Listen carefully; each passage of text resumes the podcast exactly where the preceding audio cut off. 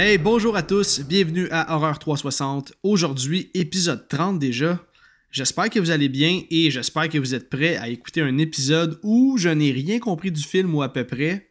Et là, je veux vous le dire d'entrée de jeu, pour cet épisode-là, je vous suggère fortement, genre fortement, d'avoir vu le film parce que c'est abstrait sans bon sens comme film et de la façon dont on va en discuter, ben si tu l'as pas vu, ça se pourrait que tu n'apprécies pas nécessairement la discussion, mais peut-être que oui aussi. Donc, reste jusqu'à la fin quand même. Je te jure que c'est un épisode super intéressant avec des discussions super enrichissantes sur divers sujets.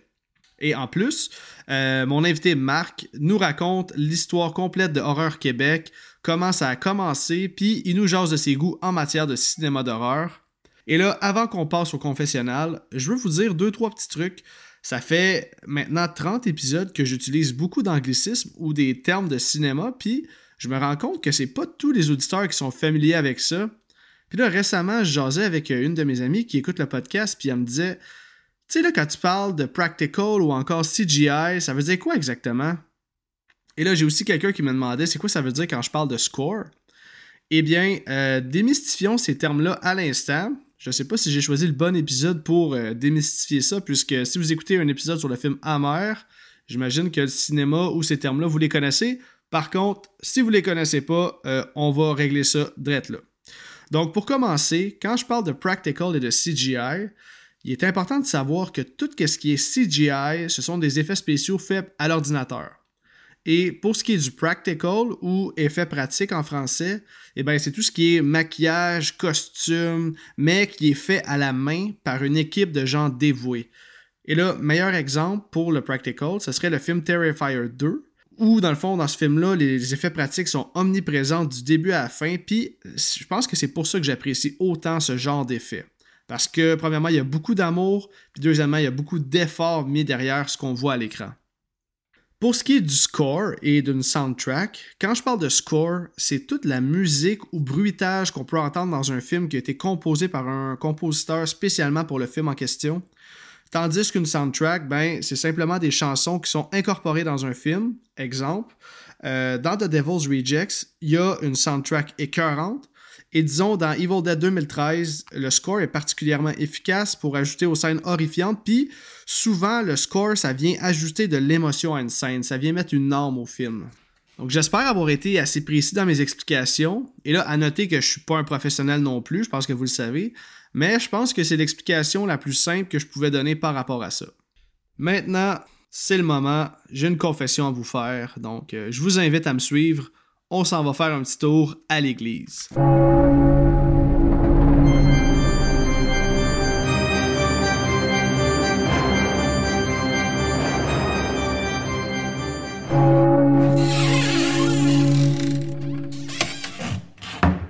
Bienvenue dans le confessionnal. Aujourd'hui, j'ai décidé de vous parler de Carrie, sorti en 1976.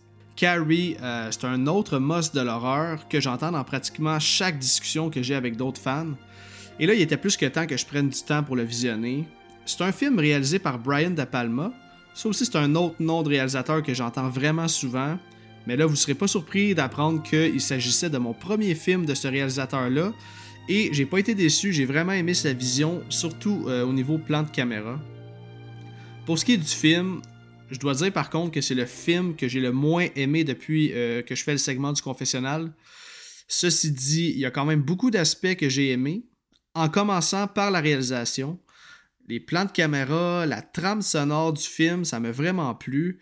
J'ai aussi adoré la performance de Sissy Spacek, elle qui incarne Carrie.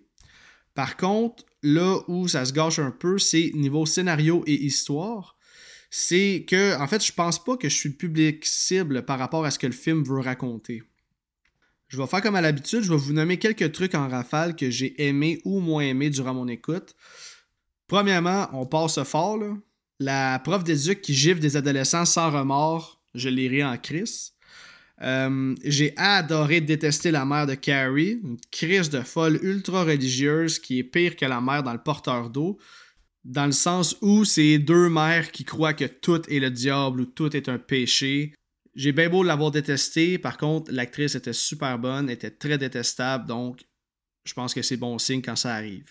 J'ai trouvé que le plan d'aller tuer un cochon juste pour faire une joke, c'était crissement tiré par les cheveux.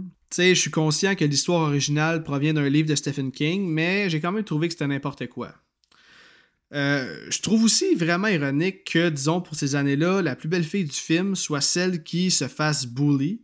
Tu oui, elle est euh, socially awkward, mais tabarnak, avez-vous vu sa mère, puis genre dans quel environnement elle vit? Je pense que c'est un peu normal qu'elle ait des petits troubles sociaux. Bref, j'ai trouvé que leur motif pour bully euh, une, adolescente comme ça, sans vraiment de raison apparente, c'était faible un peu. Mais bon, ça c'est simplement moi. Euh, ok, ceci dit, le climax du film est vraiment bon parce que à partir de la scène du bal jusqu'à la fin du film, j'ai vraiment aimé ce que j'ai vu. C'est pas pour l'histoire, mais euh, pour la réalisation puis les effets spéciaux qui étaient vraiment beaux pour un film de 1976.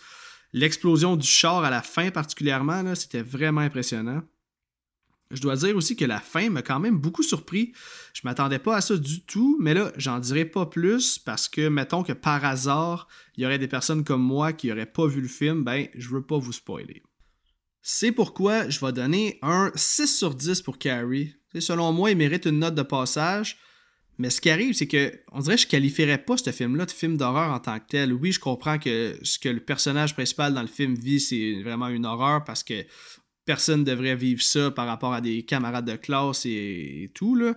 Mais c'est peut-être mes attentes qui étaient trop hautes, puis je m'attendais à avoir plus de scènes horrifiantes. Bref, c'est un bon film, mais je crois pas que je vais euh, le réécouter dans ma vie.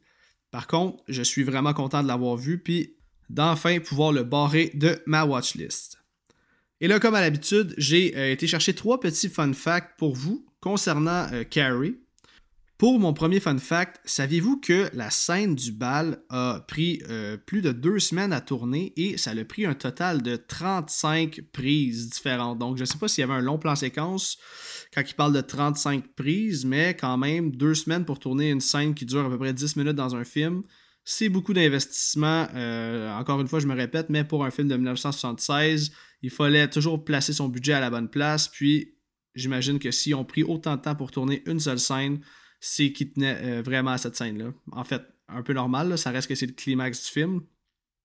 Mon deuxième fun fact est le suivant. Euh, saviez-vous que le personnage de Sue et sa mère Eleanor, ils sont en fait joués par un vrai duo mère-fille dans la vraie vie? Le personnage de, Sue Snell était interprété par Amy Irving et le personnage de Eleanor était interprété par sa vraie mère dans la vraie vie, Priscilla Pointer. Et mon dernier fun fact, c'est un fun fact concernant la fin du film qui est différent de celle du roman. Le fun fact est que Stephen King a mieux aimé la fin du film que la fin de son propre roman.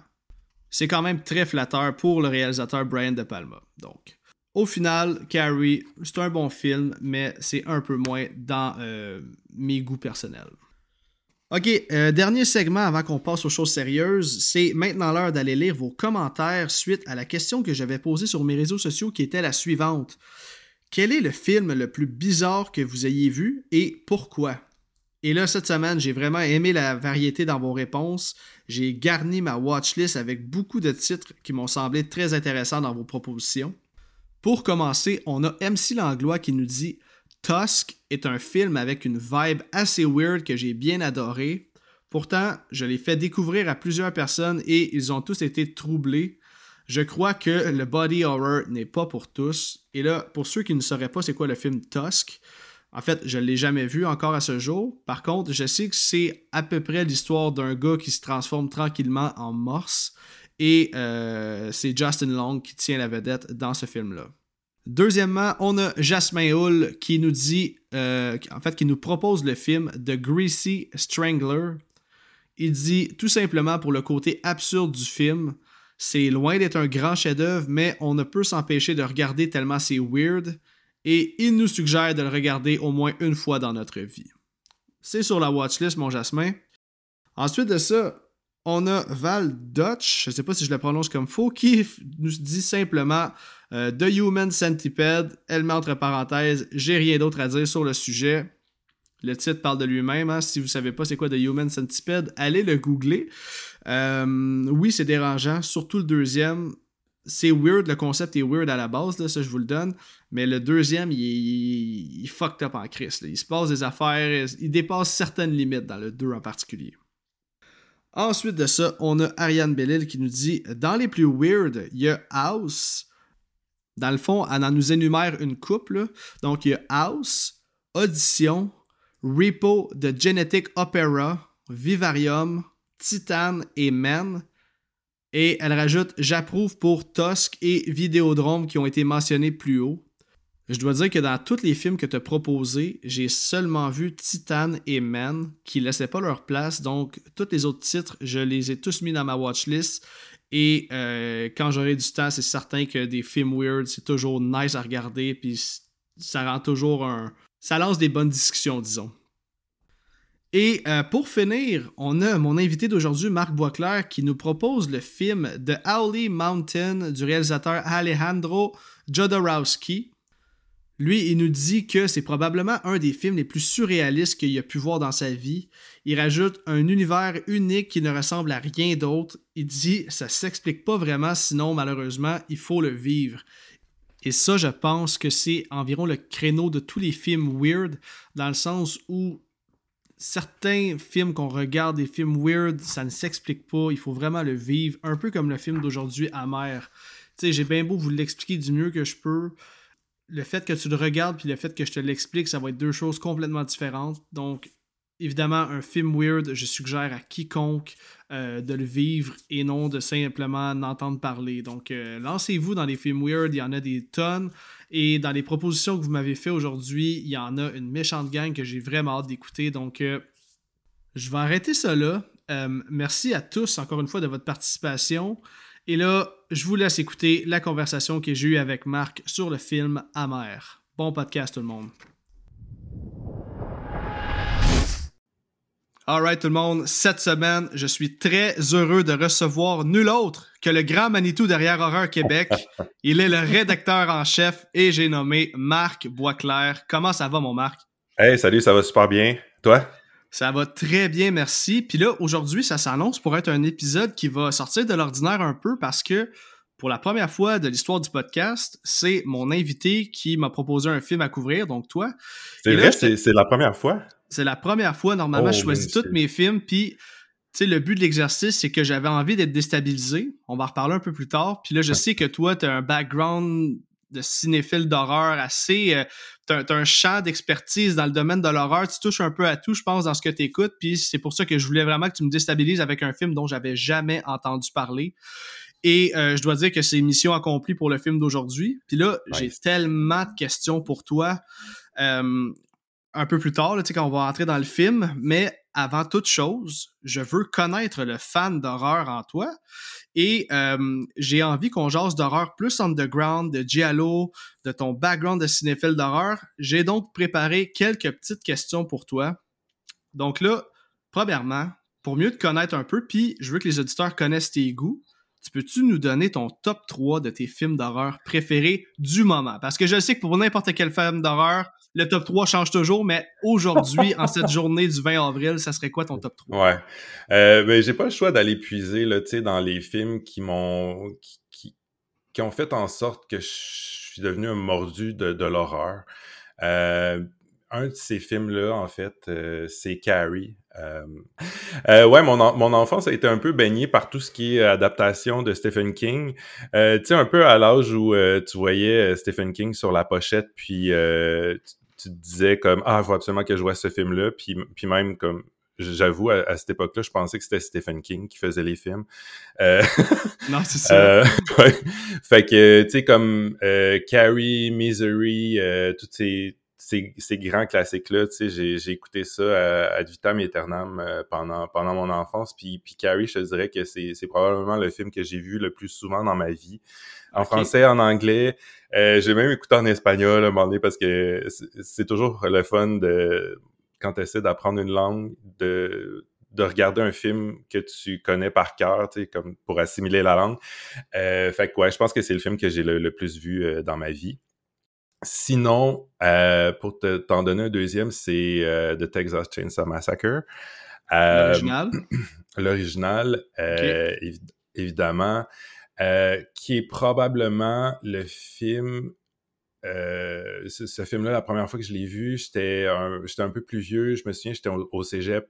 C'est un truc que j'avais pas découvert euh, aux vidéos du coin parce que le, vidéo du coin. Bon, ben, en fait, à l'âge où, j'ai, où je suis, on découvrait les, les films aux vidéos du coin, puis le, vidéo à, à, mon coin était quand même, avait quand même une très petite sélection horreur.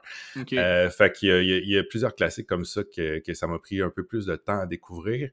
Euh, puis, bon, euh, comme, je, me, je me replonge au, cégep, puis euh, quand j'ai vu Texas Chainsaw Massacre, ben, c'est un peu aussi à l'époque où, un peu pré-internet, où tout ce qui est...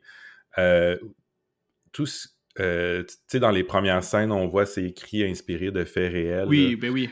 Ben à l'époque, pré-internet, quand on voyait ça, on y croyait. On croyait à ça dur comme fer, puis on pensait qu'on était, ben en tout cas moi, je vais parler pour moi, moi je pensais que j'étais en train de regarder une reconstitution presque sadique et sanglant, wow! fait que quand j'ai vu cet Texas pour la première fois, j'ai été traumatisé. Euh, puis j'ai, comme eu un kick, un gros kick d'adrénaline euh, qui a fait en sorte que j'ai toujours voulu essayer de retrouver cette espèce de kick-là en voyant plus d'autres films, euh, en, découvrant d'autres films. Euh, mais j'avoue que j'ai pas, euh, j'avoue un peu comme un, je compare ça tout le temps à un petit fixe de drogue. j'avoue que j'ai pas, j'ai pas réussi à retrouver un peu ce même niveau de, terreur là la première fois que j'ai vu Texas, mais il y, a quand même des trucs qui s'en approchent. Euh, fait que c'est pour ça que c'est un film qui est cher à mes yeux. Euh, puis je me trouve bien plate parce que Carrie Texas, c'est comme des super classiques là, que tout le monde nomme euh, tout le temps. Très legit, non? C'est très legit comme choix, au contraire? Puis le troisième film que j'aurais envie de te, nommer aujourd'hui, c'est plus le troisième qui change. Si tu me demandais un autre jour, je vais peut-être te répondre un autre titre. Euh, mais aujourd'hui, je te répondrais The Devil's Backbone de Guillermo del Toro. Oh boy, je connais pas ça. Euh, ben, tu connais sûrement Guillermo del Toro pour. Oui, euh, Ouais, ben c'est c'est dans ses premiers films. En fait, si je me trompe pas, c'est son deuxième long métrage, qui est un film en espagnol. Euh, que j'avais que j'ai découvert euh, à la cinémathèque de mon école, euh, que j'ai regardé un peu au hasard. Ah, tiens, c'est dans le catalogue, je prends ça aujourd'hui. puis c'est le film, c'est un film magnifique, excessivement poétique. Ben, si tu connais l'univers de Guillermo del Toro, tu, sais un peu à, ben oui, quoi ben t'attends. Le labyrinthe de pain et tout, c'est bien lui. Oui, c'est ça, exactement. puis puis ça, ça, joue un peu dans les mêmes, euh, avec les mêmes euh, codes, euh, bon, que, que, le labyrinthe de Pan justement. puis ce film-là, ça m'a donné envie de découvrir l'horreur en dehors des États-Unis. parce que là, j'avais entre les mains un film qui était qui avait pas été produit aux États-Unis, mais qui était pas non plus tourné en anglais, que je devais voir avec avec des sous-titres. Euh, puis à cette époque-là, c'était pas quelque chose que, que je, encore une fois, tu sais, au club vidéo de mon, coin, euh, des films, des films d'horreur ou des films étrangers sous-titrés, il n'y en avait pas. Euh, fait que euh, c'est là où je me suis dit, ah, il y a des films qui se font en dehors des États-Unis, puis c'est excessivement bon. J'ai envie de tous les voir maintenant. ben oui, non, certains, même. Cinéma étranger, là, il se passe. Euh, écoute, on fait des belles découvertes, là, puis le film d'aujourd'hui en est un bel exemple. oui, exact. Ouais, fait que ça serait un peu mes, mes trois euh, choix. Rappelle donc le, troisième titre, c'était quoi? The, Devil's Backbone. The Devil's Backbone de Guillermo del Toro. Ouais, évidemment, c'est le titre euh, comme de anglais, là, mais c'est un, film espagnol. Euh, El Espinosa del Diablo? OK. J'espère que je me trompe pas. Je suis en train de, le googler en même temps, là, mais. OK. Ben, je connais pas ça, mais par contre, je le mets, je le mets sur ma watchlist définitivement. OK. Euh, je vais enchaîner avec ma deuxième question. Là, c'est ça, tu me suggéré le film Amer, qui peut être perçu comme un giallo expérimental. Moi, tu dois savoir que c'était mon premier Giallo, OK? J'ai jamais vu de film de Mario Bava, Dario Argento encore. Je sais que je suis late dans mon cheminement, mais c'est que ça, c'est qu'avec le podcast, j'écoute les films que je vais travailler dessus, donc j'ai pas grand temps pour écouter autre chose. Puis là, c'est ça, tu sais, je sais à peu près c'est quoi un giallo, mais tu peux-tu m'expliquer à ta façon et par le fait même expliquer aux auditeurs qui ne le sauraient pas, c'est quoi un giallo exactement? Euh, d'abord, il faut que je te dise que c'est un drôle, une drôle d'entrée dans le Giallo si tu n'en as jamais vu, parce que c'est un film qui rend beaucoup hommage au Giallo. Fait qu'il y a beaucoup de citations à, toutes les, aux, réalisateurs euh, que tu viens de nommer et à plein d'autres. Euh, fait que ce qui est intéressant dans le film, c'est qu'on reconnaît aussi ces citations-là. moi, je suis pas du tout un expert du giallo. Euh, même, je te dirais que c'est pas un genre, un sous-genre ou un genre que j'affectionne particulièrement. Euh, parce que c'est un genre qui est très excessif. Bon, c'est euh, le giallo, ça vient de, ça veut dire jaune en italien. ça, ça regroupe un genre. Ça, ça regroupe un genre littéraire, euh, puis ça regroupe aussi un, genre de film euh, italien. Euh, nous, quand on parle du giallo, on, parle de la branche horrifique du giallo, en fait. puis, c'est des films qui sont, qui sont souvent... ben, en fait, c'est il y a toujours une trame où on cherche qui est le tueur. il y a un, y a un mystère à savoir, euh, il y a un tueur ganté euh, qui, euh, qui traque des victimes. C'est beaucoup, c'est beaucoup axé sur la façon dont les meurtres sont produits. Il y a des meurtres quand même assez extravagants. C'est beaucoup joué avec l'érotisme aussi, il y a beaucoup d'érotisme aussi dans ce, dans ce genre-là, donc ça, ça, ça peut marier l'horreur et l'érotisme. Euh, mais en fin du compte, euh, on essaie de démasquer. C'est un houdonite, en fait. C'est ça. C'est ce que j'ai C'est comme un peu ça que j'ai compris. Le je sais aussi les gants noirs, c'est un bon symbole de Giallo. Euh, si t'as des gants noirs, si t'as une belle femme traquée, un peu plantureuse, si un moment donné, elle se retrouve un peu dénudée, puis c'est un bon signe que, que que tu diriges vers le giallo ou que quelqu'un cite, un, cite en fait ce genre, euh, ce genre cinématographique-là. Euh, mais il y a d'autres codes aussi, tu sais, euh, il y a les couleurs. Mon quand Dieu, oui. On regarde, supposons, la, la, cinématographie de, de Dario Argento, de Mario Bava, les, les rouges, les bleus, les verts, c'est comme super important. Ok, ok, ok. Donc c'est vraiment un hommage là, à Mère, autrement dit, parce que les couleurs que tu viens de nommer, c'est des couleurs qui sont omniprésentes tout au ah, long oui, du oui, film. oui, oui. Absolument, absolument. OK. Euh, puis là, j'espère que s'il y a des, des grands connaisseurs de Giallo qui écoutent, j'espère que j'ai pas dit trop de conneries, mais euh, ça, ça tourne autour de ça, ouais. Ben écoute, c'était quand même un très bon résumé. Puis t'as comme éclairci un peu ce que je pensais, mais tu vois, l'érotisme, je savais pas que c'était relié à un giallo. J'avais seulement, moi, le, le, le, le, le houdonite, les gants noirs, puis je savais que c'était comme souvent une genre de drôle de réalisation, ou ben pas une drôle de réalisation, mais quelque chose de, de, très original dans, dans le montage, dans les filtres euh, de couleurs aussi. Il y a toujours un aspect un peu expérimental euh, au Diallo, puis on est beaucoup dans l'excès, euh, dans l'excès au niveau de la réalisation, c'est-à-dire que les, comme je te disais un peu, les scènes de meurtre, il faut que ça soit comme époustouflant, mais il y a aussi, il y a souvent un aspect aussi dans le jeu des acteurs qui est, qui est comme presque théâtral. Non, ben écoute, c'est une, excellente réponse, puis c'est à peu près ça que je voulais savoir, puis en même temps, je sais que parmi mes auditeurs, il y a beaucoup de gens qui sont vraiment connaisseurs, mais je pense qu'il y a aussi des gens qui sont un peu dans, mon, dans ma situation, ou dans le sens où ils écoutent souvent soit des films commerciaux ou des films un peu plus mainstream. Mm-hmm. Puis des fois, on veut se lancer un peu plus, on veut expérimenter différentes. Euh, parce qu'on s'entend que l'horreur, là, c'est vraiment vaste, c'est ben large, il y a tellement de sous-genres. Puis c'est ça, des giallo, on entend parler, mais c'est quoi exactement? Des fois, on ne le sait pas vraiment. Exact. Fait que... Une, bonne porte d'entrée, euh, supposons, quand on parle de Giallo, ça serait le Suspiria de Dario Argento, euh, qui serait comme euh, le film emblématique de, de, du Giallo. fait que si, si vous avez envie de découvrir ce, ce genre-là, ce serait un film avec lequel commencer. Hein. Ouais, Suspiria, je sais que c'est un film qui divise énormément. Euh, c'est soit qu'on adore, soit qu'on déteste. mais ok, c'est excellent. J'en prends bonne note. Puis, euh, ben justement, là, on parlait d'élargir son, son éventail d'horreur.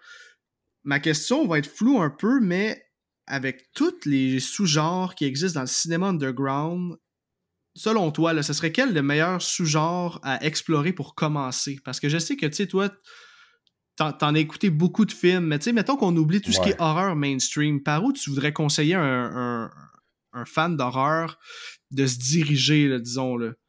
Hmm, c'est vraiment une bonne question. Euh, puis là, je, je, te parle, je suis en train de, de, regarder ma bibliothèque de films. Mais écoute, si je peux, mettons, élargir ma question, tu sais, comment on fait pour tomber sur un film comme Amer ou encore Angst que tu avais proposé à TSLP? Ouais. Tu sais, il y a tellement de bijoux qui sont moins connus, puis des fois, je me demande comment les gens ils font pour, découvrir mm-hmm. ces films-là, tu sais. Euh, ben, il y a comme. C'est sûr qu'il y, y, a un aspect de la passion qui est relié à ça, c'est-à-dire que euh, si vous êtes si toi, si euh, les gens qui écoutent sont passionnés par l'horreur, nécessairement, ils vont consommer euh, soit des publications ou des sites web comme, euh, le nôtre qui essaient de suggérer des films qui sont, qui sont moins qui sont un peu plus en marge comme ceux-là. Pour ma part, je t'avouerais que j'ai fait mon éducation de l'horreur euh, avec le magazine Rue Morgue, mm-hmm. euh, qui est encore actif aujourd'hui. C'est, rare, tu sais, on a... Euh, Christophe qui écrit pour ce magazine-là? Oui, Christophe qui écrit pour Rue Morgue. mais moi, j'ai, lu pendant toute ma vingtaine, j'ai lu les Rumorgues. Puis chaque, chaque truc qu'il recommandait, j'essayais de le voir ou j'essayais de le trouver d'une certaine façon. Je me souviens, avant ça, euh, c'était, euh, j'étais sur les message boards euh, de Bloody Disgusting, parce que Bloody Disgusting, ça fait longtemps que ça existe. il y avait des message boards où on pouvait, en fait, on, on écrivait aux gens, puis il y avait quelques personnes à qui aux États-Unis euh, qui on s'envoyait des films par la poste. C'était vraiment avant Netflix puis avant tout ça. Euh, fait que tu sais, on avait nos listes de films disponibles puis là on, choisissait OK, ça c'est pas disponible euh, dans ma ville. Fait que je sais pas, ça a l'air fucké, envoie-moi le puis je te l'échange contre tel film puis tout ça. Fait que il y a vraiment mille et une façons de, de trouver des films. moi je te dirais comme si par exemple moi, j'adore les films d'horreur surnaturels. Puis on dirait que je vais tous les voir. Puis euh, euh, s'il y a un fantôme ou des trucs comme ça. Euh, fait que tu sais, des fois, tu peux juste faire des recherches sur, Google, genre les 50 meilleurs films d'horreur de fantômes. Puis là, tu descends la liste, puis ah, celui-là, je l'ai pas vu, celui-là, je sais pas c'est quoi, nanana. Fait que tu essaies de les trouver. c'est une façon de. C'est peut-être une façon de découvrir, euh, ou s'il y a un film que tu as particulièrement aimé, tu vas voir euh, l'affiche du réalisateur, voir s'il en a fait d'autres oui, avant ou, euh, ou après. fait que ça peut, ça peut être une autre façon. Il y a tellement de façons, je dirais, c'est d'être curieux puis de fouiller, puis d'écouter des podcasts comme le tien. Puis Non, ben c'est vrai. Puis écoute, pour en revenir à ce que tu disais sur les message boards, là, je trouve ça tellement intéressant parce qu'à cette époque-là, aujourd'hui, on a trop de sélections, trop de choix, puis au final, on passe une heure à chercher un film, puis on finit qu'on n'écoute rien. Tandis que, tu sais, dans le temps des clubs vidéo, dans le temps des message boards, comme tu parles, des, échanges par correspondance, quand le film arrivait, tu n'avais pas le choix de l'écouter. Tu sais, tu étais hype, tu avais hâte que ce film-là en particulier arrive.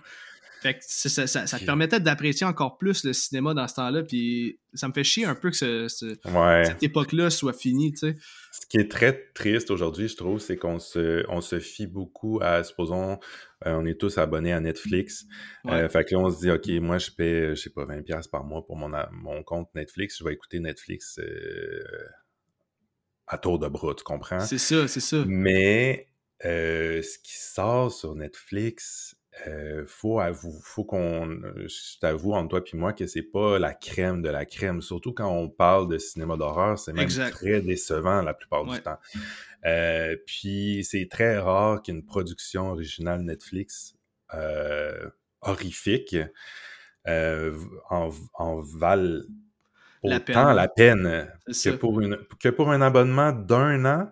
je veux dire, non, non, jamais. Euh, fait qu'il faut, il faut euh, sortir de Netflix un peu.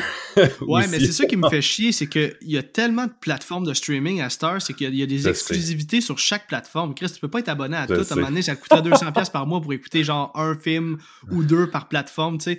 Exact. Ça, ça, ça m'écœure un peu de la réalité d'aujourd'hui. C'est pour ça que je pense que c'est l'importance d'avoir des films en copie physique, puis de mm-hmm. continuer justement de garder ça actif. Ouais. Puis, non, non, pour vraiment, les plateformes. Prêtez-vous. À... Prêtez-vous des films physiques. Euh, oui, ben oui, ben oui. Euh, ouais. Allez dans des événements comme le Ciné Bazar, allez, allez acheter des films. Euh, non, c'est toujours intéressant, c'est toujours le fun de justement les posséder en copie physique. Comme ça, t'es là, t'as plus besoin de payer pour une plateforme, puis sont à toi, puis tu peux les écouter quand tu veux, où tu veux. Ma prochaine question, Marc, en fait, je veux savoir, tu sais, toi qui es à la tête d'Horreur Québec, qui est en fait qui est le plus gros média d'horreur au Québec, je veux savoir comment c'est arrivé dans ta vie, puis comment ça a parti Horreur Québec? C'est une drôle de. C'était pas prémédité Horreur Québec, c'est arrivé en fait, quelques années avant Horreur Québec. Euh, je, trouvais qu'il n'y avait pas de plateforme pour parler de l'horreur en général, puis je me suis parti, je, vais essayer de te résumer ça très vite, je me suis parti un petit blog très personnel qui répertoriait comme des événements horrifiques euh, dans, à Montréal et, et les environs. Puis j'ai fait la rencontre, en fait, en faisant ça, j'ai découvert un autre blog qui faisait exactement la même chose que je faisais, euh, qui, était, qui était dirigé par Alexandre Duguay euh, à l'époque. Puis, euh, à la place de, de, faire comme, hey merde, il y a un gars qui fait la même chose que moi, c'est de la compétition, moi, j'ai plus comme fait, mais là, il faut qu'on s'associe, il faut qu'on fasse mm-hmm. quelque chose ensemble. Fait que j'ai fermé mon petit site, puis je suis allé travailler avec lui. fait que ça s'appelait Sinistre Blogzine à l'époque. Euh, ça s'est transformé en Sinistre Magazine parce que c'est devenu éventuellement une publication. Euh, puis on travaillait là-dessus, on avait une petite équipe. Euh, puis c'est un peu là où j'ai fait mes classes. Euh, moi, critiquer un film, j'avais jamais fait ça de ma vie. Euh, puis il faut que je te dise, il y a des gens qui peut-être ça, savent pas, mais Horreur Québec, on n'est pas des journalistes. On a, moi, j'ai pas étudié en cinéma, j'ai pas étudié en, en, en langue, j'ai pas étudié en rien de ça. Fait qu'on est juste des passionnés euh, comme toi, comme les gens qui écoutent, euh, qui avaient envie de faire un truc, je sais, sais pas comment dire, là, mais qui avaient envie de se lancer là-dedans. Voilà, je comprends. Euh, Suite, je, je rembobine euh, Sinistre, Magazine, j'ai fait mes classes là. On a, on, ça a marché peut-être, je, je, suis pas très bon dans les dates, peut-être deux, trois ans. Euh, un moment donné, Alexandre a décidé de mettre la clé dans la porte parce que lui, comme toi, il avait une famille. Euh, puis c'est quelque chose qui est quand même assez demandant. Hein, je te confirme. euh, fait que je me suis retrouvé un peu devant rien. Euh, devant un peu euh, à me questionner, qu'est-ce que je fais, est-ce que j'entreprenais un autre truc euh, par moi-même, tout ça. Euh, moi, parallèlement, j'ai une passion pour l'horreur, oui, mais j'ai aussi une passion pour le web très très grande. je, veux dire, quand j'étais ado, encore une fois, c'était les débuts du web, puis on, codait nos, pages web. Moi, ça me faisait triper de faire ça, puis lancer des pages web sur le sur Internet. Puis, ouais, c'est ça, c'était super spécial à l'époque. Puis, moi, ça me faisait triper. Puis, euh, ensuite, euh, juste pour t'expliquer aussi un peu mon background en parallèle, euh, moi, j'ai fait des études en, en graphisme. fac, j'ai encore plus appris comment faire et designer des sites web. puis, à un moment donné, je me suis dit, moi, j'aimerais ça avoir mon site web un jour. C'est ça qui me ferait euh, triper. Puis ça va ça va parler, ça va être un site web d'horreur. Puis je me souviens dans mon euh, dans mon deck en, graphisme, je faisais des projets même reliés à ça. Euh, je designais des, des pages web d'horreur. Puis en tout cas, bref. ensuite est venue l'époque des réseaux sociaux. Puis on a eu envie de partir une page une page Facebook qu'on a appelée Horreur Québec. Euh, on a voulu l'appeler Horreur Québec parce que euh, pour vraiment positionner euh, géographiquement l'affaire, parce que même je te dis aujourd'hui, il y a plus de gens d'Europe qui lisent Horreur Québec qu'au Québec. Ah, t'es sérieux? ouais. Ah, ben, hein? C'est logique parce que parce qu'il y a plus, en, en, quantité, il y a plus de francophones en Europe qu'au Québec. Effectivement. Mais euh, c'est important de, pour nous de le positionner géographiquement parce que c'est pas les mêmes titres, c'est pas les mêmes dates de sortie, c'est pas euh, les mêmes distributions. Fait que nous, on voulait vraiment comme euh, on voulait partager des nouvelles sur l'horreur, mais ce qui se passait chez nous, Canada français, donc Québec. puis pour moi, c'est important de le faire parce qu'on aurait pu, on aurait pu lancer un truc en anglais, puis faire essayer de faire compétitionner les, autres, euh, les autres sites. Il y en a tellement. Euh, mais je trouvais ça je trouvais ça vraiment intéressant de proposer un truc en français, même mais si certainement, c'est ça que j'allais dire, man. De mettre l'emphase sur le Québec, il n'y en a pas, il y en a pas. Vous êtes oui, comme les, ça. Les, pionniers qui, qui, ont parti ça, qui ont parti le bal en termes de, en termes de médias d'horreur. Mais c'est un peu aussi se tirer euh, dans le pied, parce que là, je parle d'horreur, qui est, qui est un genre... Je parle d'un genre cinématographique qui est quand même assez pointu. Mm-hmm. J'en parle au Québec, puis j'en parle en français. Fait que ça donne un, un, média qui est comme tellement, tellement, tellement pointu, mais en même temps, ce qui est intéressant, c'est que c'est tellement ciblé que si je parle de, supposons, Evil Dead Rise, je sais que 100% de mon lectorat, ou peut-être comme 98% de mon lectorat, va s'intéresser à ce sujet-là parce que euh, je veux dire, c'est pas, euh, c'est pas la presse ou euh, c'est pas. Tu comprends ce que je veux dire? Ben oui, exactement. Mais c'est ça, c'est que c'est, c'est, une masse de passionnés. Tu sais, je veux dire, chaque sujet que tu vas publier va intéresser quelqu'un dans la masse de personnes qui vous suivent. C'est, exact. C'est ça qui est le fun de l'horreur. Puis si justement là, tu parles de films mainstream comme Evil Dead Rise, ben, c'est certain que le monde sont hype, ils ont hâte de lire là-dessus. Puis tu sais, vous avez souvent des, des, la chance de visionner les films en, premier avant tout le monde.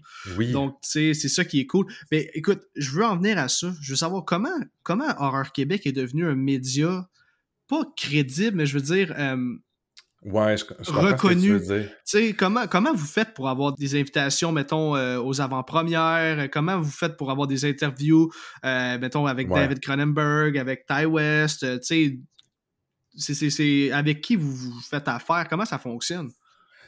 Euh, ben, en fait, on, fonctionne avec les distributeurs. Avec les années, euh, les, distributeurs, ben, tu sais, mm-hmm. le, cinéma au Québec, c'est une très petite industrie. Fait quand il y a un média euh, qui traite de cinéma, c'est pas long que tout le monde sait un peu, tu sais, les compagnies de marketing, puis les distributeurs, c'est pas long que, que, que c'est connu, en fait. Euh, puis ensuite de ça, ben, c'est juste euh, d'établir des liens avec les distributeurs, puis d'établir aussi des liens de confiance. Euh, parce que, comme je te disais, nous, c'est un peu bizarre parce que si tu ne nous connais pas, on est comme un site web, mais on n'est pas des journalistes, on est des fans. Fait que là, pour un distributeur, puis je comprends à 100%, c'est un peu tricky, genre, est-ce qu'ils vont bien traiter, je me mets dans leur à leur place? Est-ce qu'ils vont bien traiter du sujet? Est-ce qu'ils vont, euh, est-ce que ça va être fait dans les règles de l'art? on essaie autant que possible de, le faire le plus professionnellement possible, euh, aux, limites de, ce qu'on sait, puis et tout. Puis je pense qu'avec le temps, ben, les distributeurs ont essayé des trucs avec nous, puis ont vu que, ah, ben, tu sais, c'est euh, des gens avec qui on peut, on peut s'associer, qu'on peut faire confiance. C'est pas parce qu'ils parlent d'horreur euh, nécessairement qu'ils vont, euh, vont publier des trucs un peu, euh, un peu vulgaires ou des trucs. Ouais.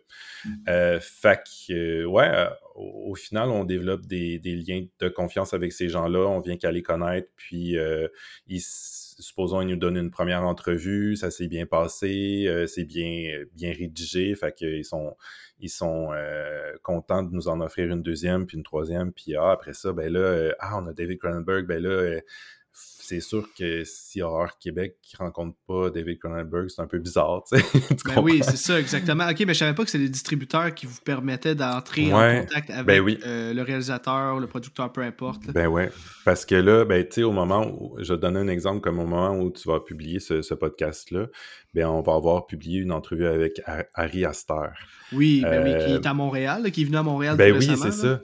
Fait que tu vois, lui, il vient pour faire la promotion de son film Beau is Afraid, qui est distribué par Sphere Film. Fait que Sphere Film, en fait, organise tout plein d'activités alentour de la sortie du film pour faire la promotion du film. Donc, c'est un peu eux qui, ben, c'est eux qui viennent, qui font venir Harry Aster à Montréal, puis qui développent comme un peu tout. Euh, ah, ok, ben là, on va, on va faire des concours pour euh, les médias.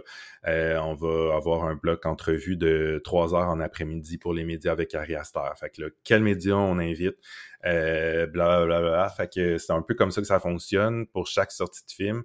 Euh, c'est rare qu'il y a des grosses vedettes comme ça qui, qui, se, qui se pointent à Montréal, mais écoute, euh, il, est venu, euh, il a fait quelques villes au Canada. Hier, il faisait Toronto, bref.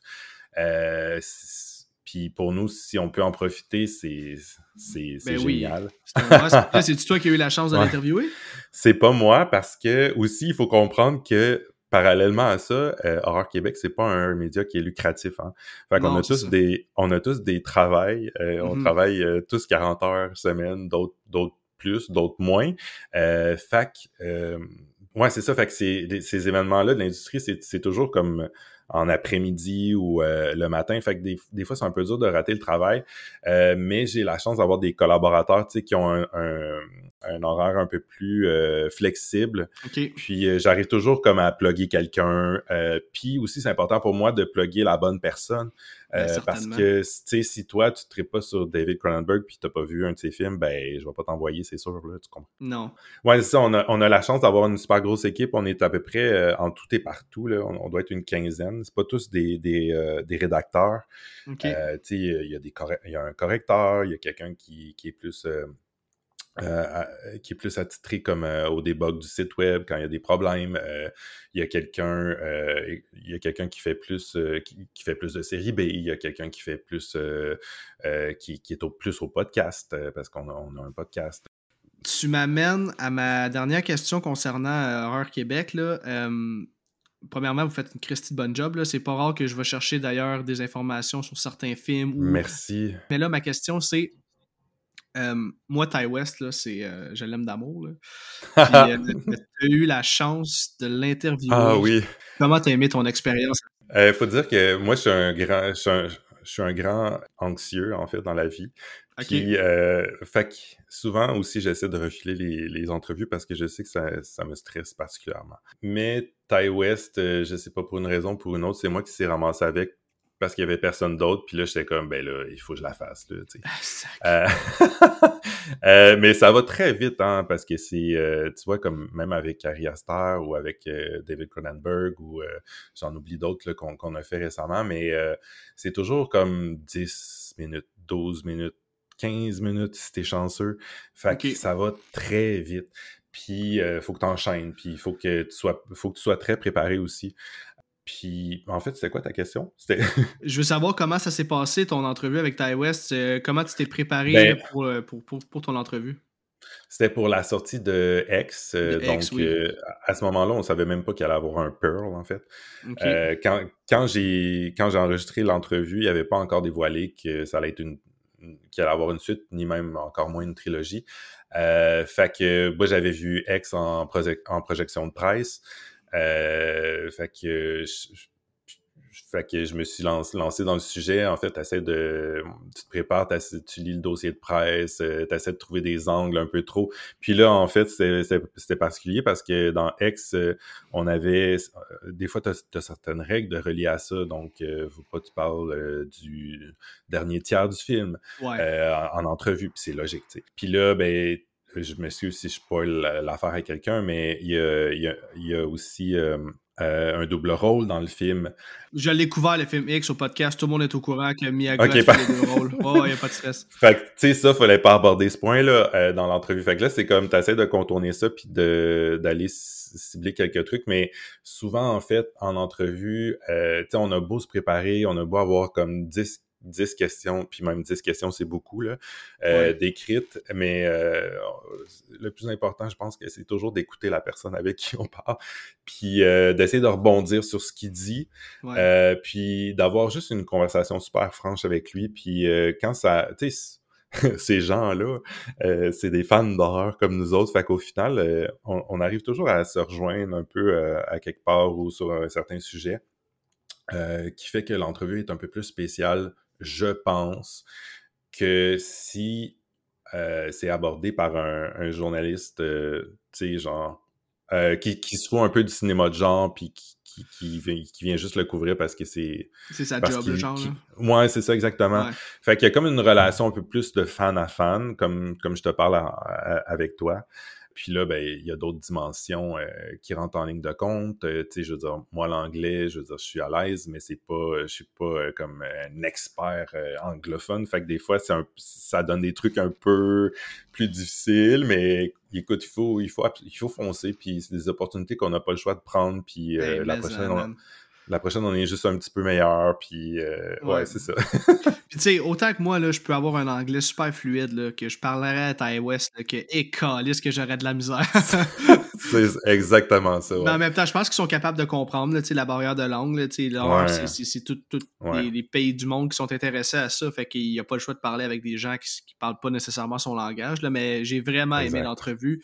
Puis j'ai ah, trouvé que Ty West avait l'air d'un gars vraiment chill. Fait que non, j'ai ah, je, suis vraiment jaloux euh, que tu aies eu cette chance OK, Marc, euh, je vais y aller avec ma dernière question. On va y aller un peu bref. On a parlé déjà un bon moment déjà. Puis euh, en fait, ma, dernière question, c'est la question que je pose à tous mes invités. J'aimerais ça que tu me racontes c'est quoi le film le plus épeurant que tu as vu dans ta vie et pourquoi? Ça peut être un traumatisme d'enfance, ça peut être un film récent. Je te laisse aller. Hum, hum. Le plus épeurant que j'ai vu dans ma vie, ben, je, pense que je vais peut-être y aller avec. Euh, c'est super cliché encore une fois, là, mais je, te dis ça juste pour pas renommer euh, Texas. Là.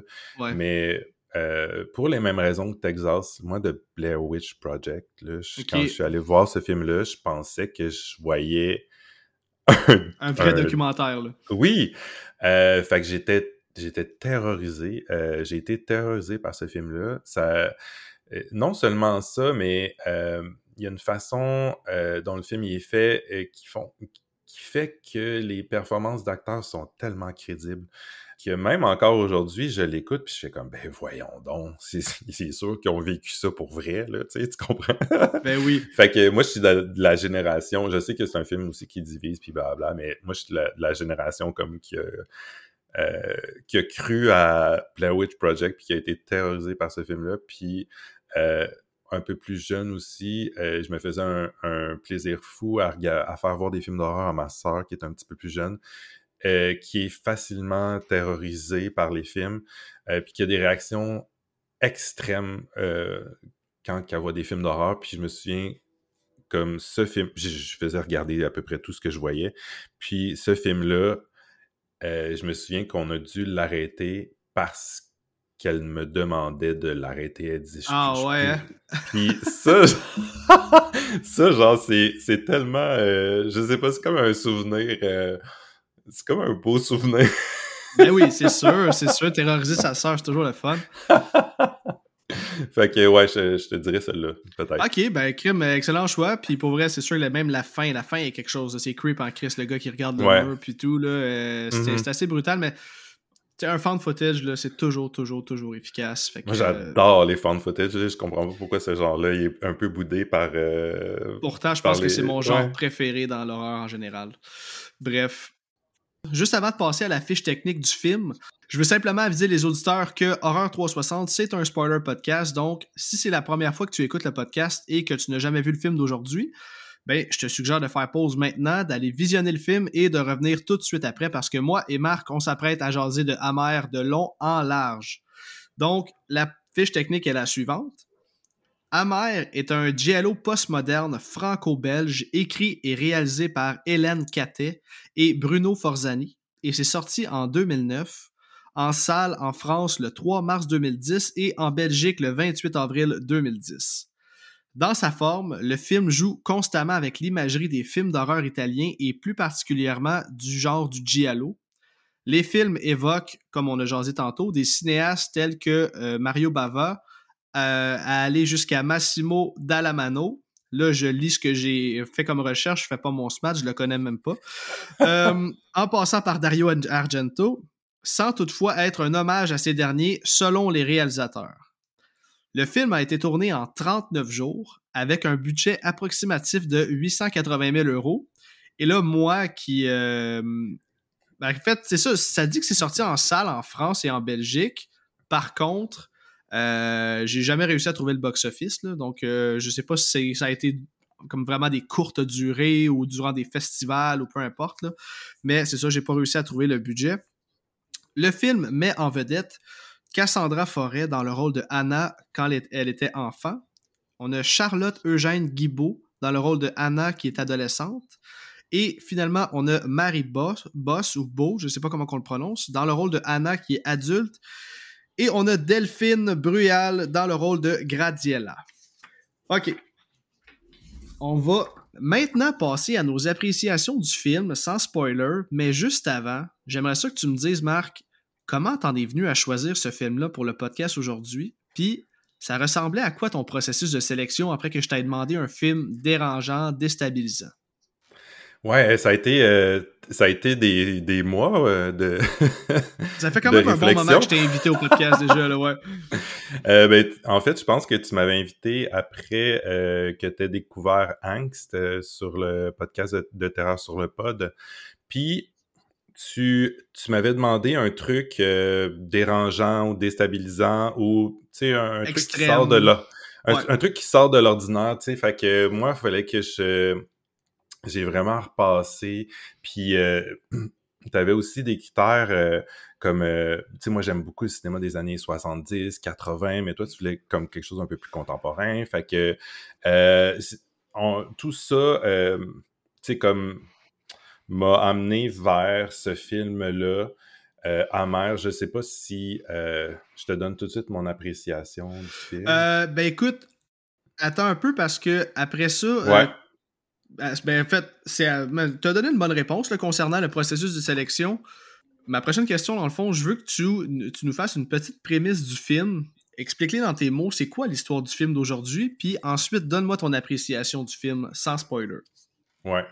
En fait, euh, Amer, c'est un, un film qui est plus axé sur les sens que la narration.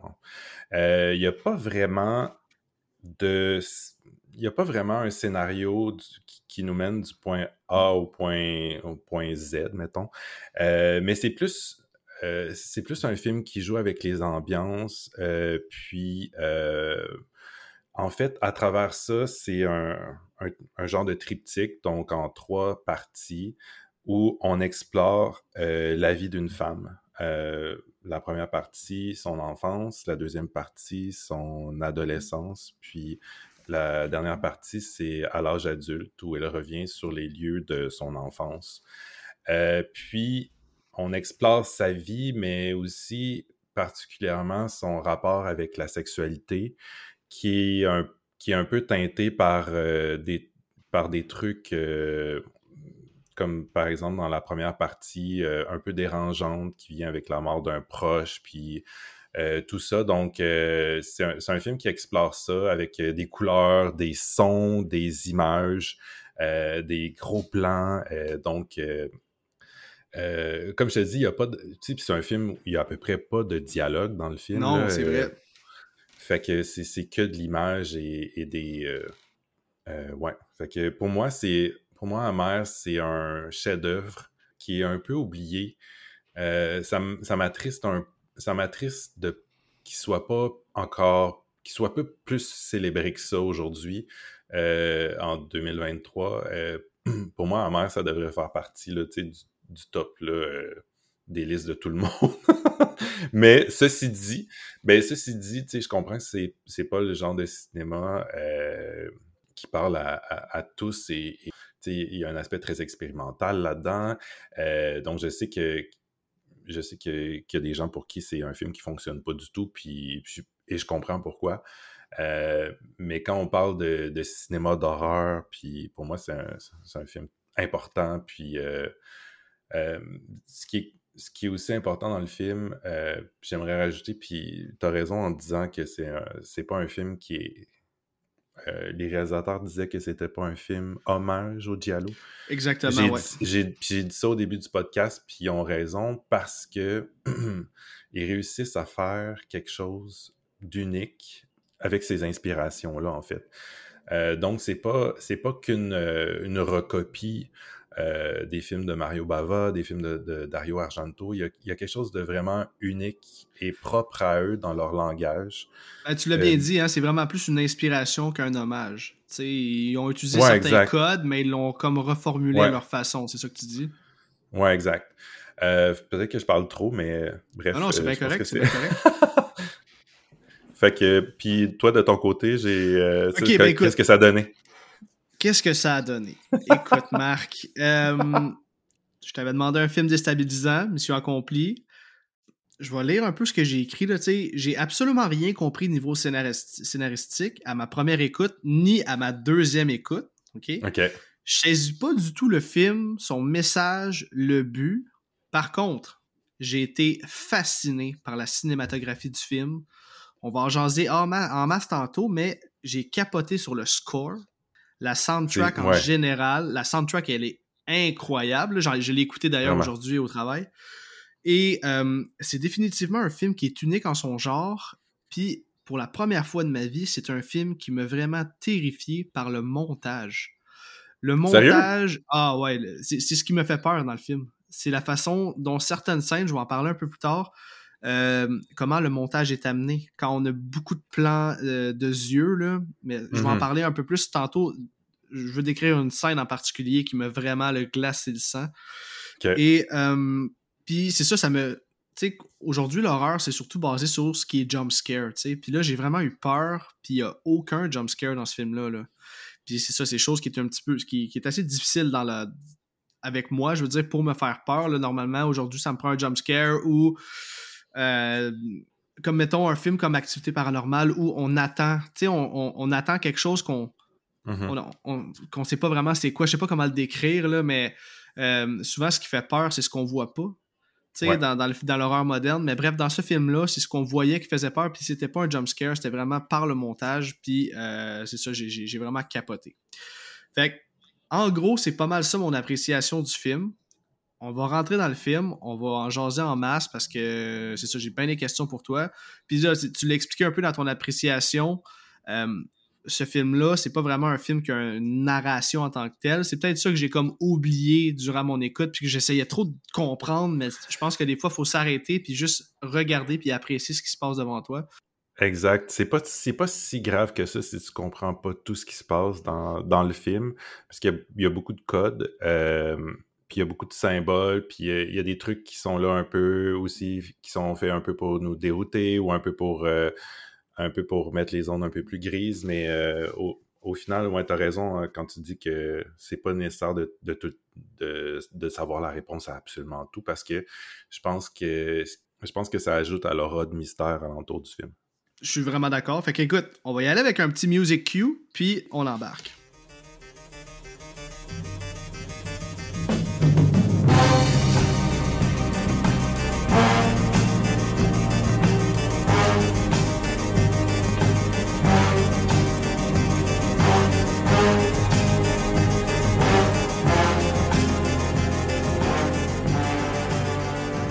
OK, aujourd'hui, il n'y a pas de pas à pas en tant que tel parce que c'est tout simplement impossible à écrire et à décrire parce que le film est vraiment abstrait sur beaucoup de choses en général. Ceci dit, on va diviser l'épisode en trois segments, un peu comme le film finalement, et on va raconter l'enfance, l'adolescence et la période adulte du personnage de Anna.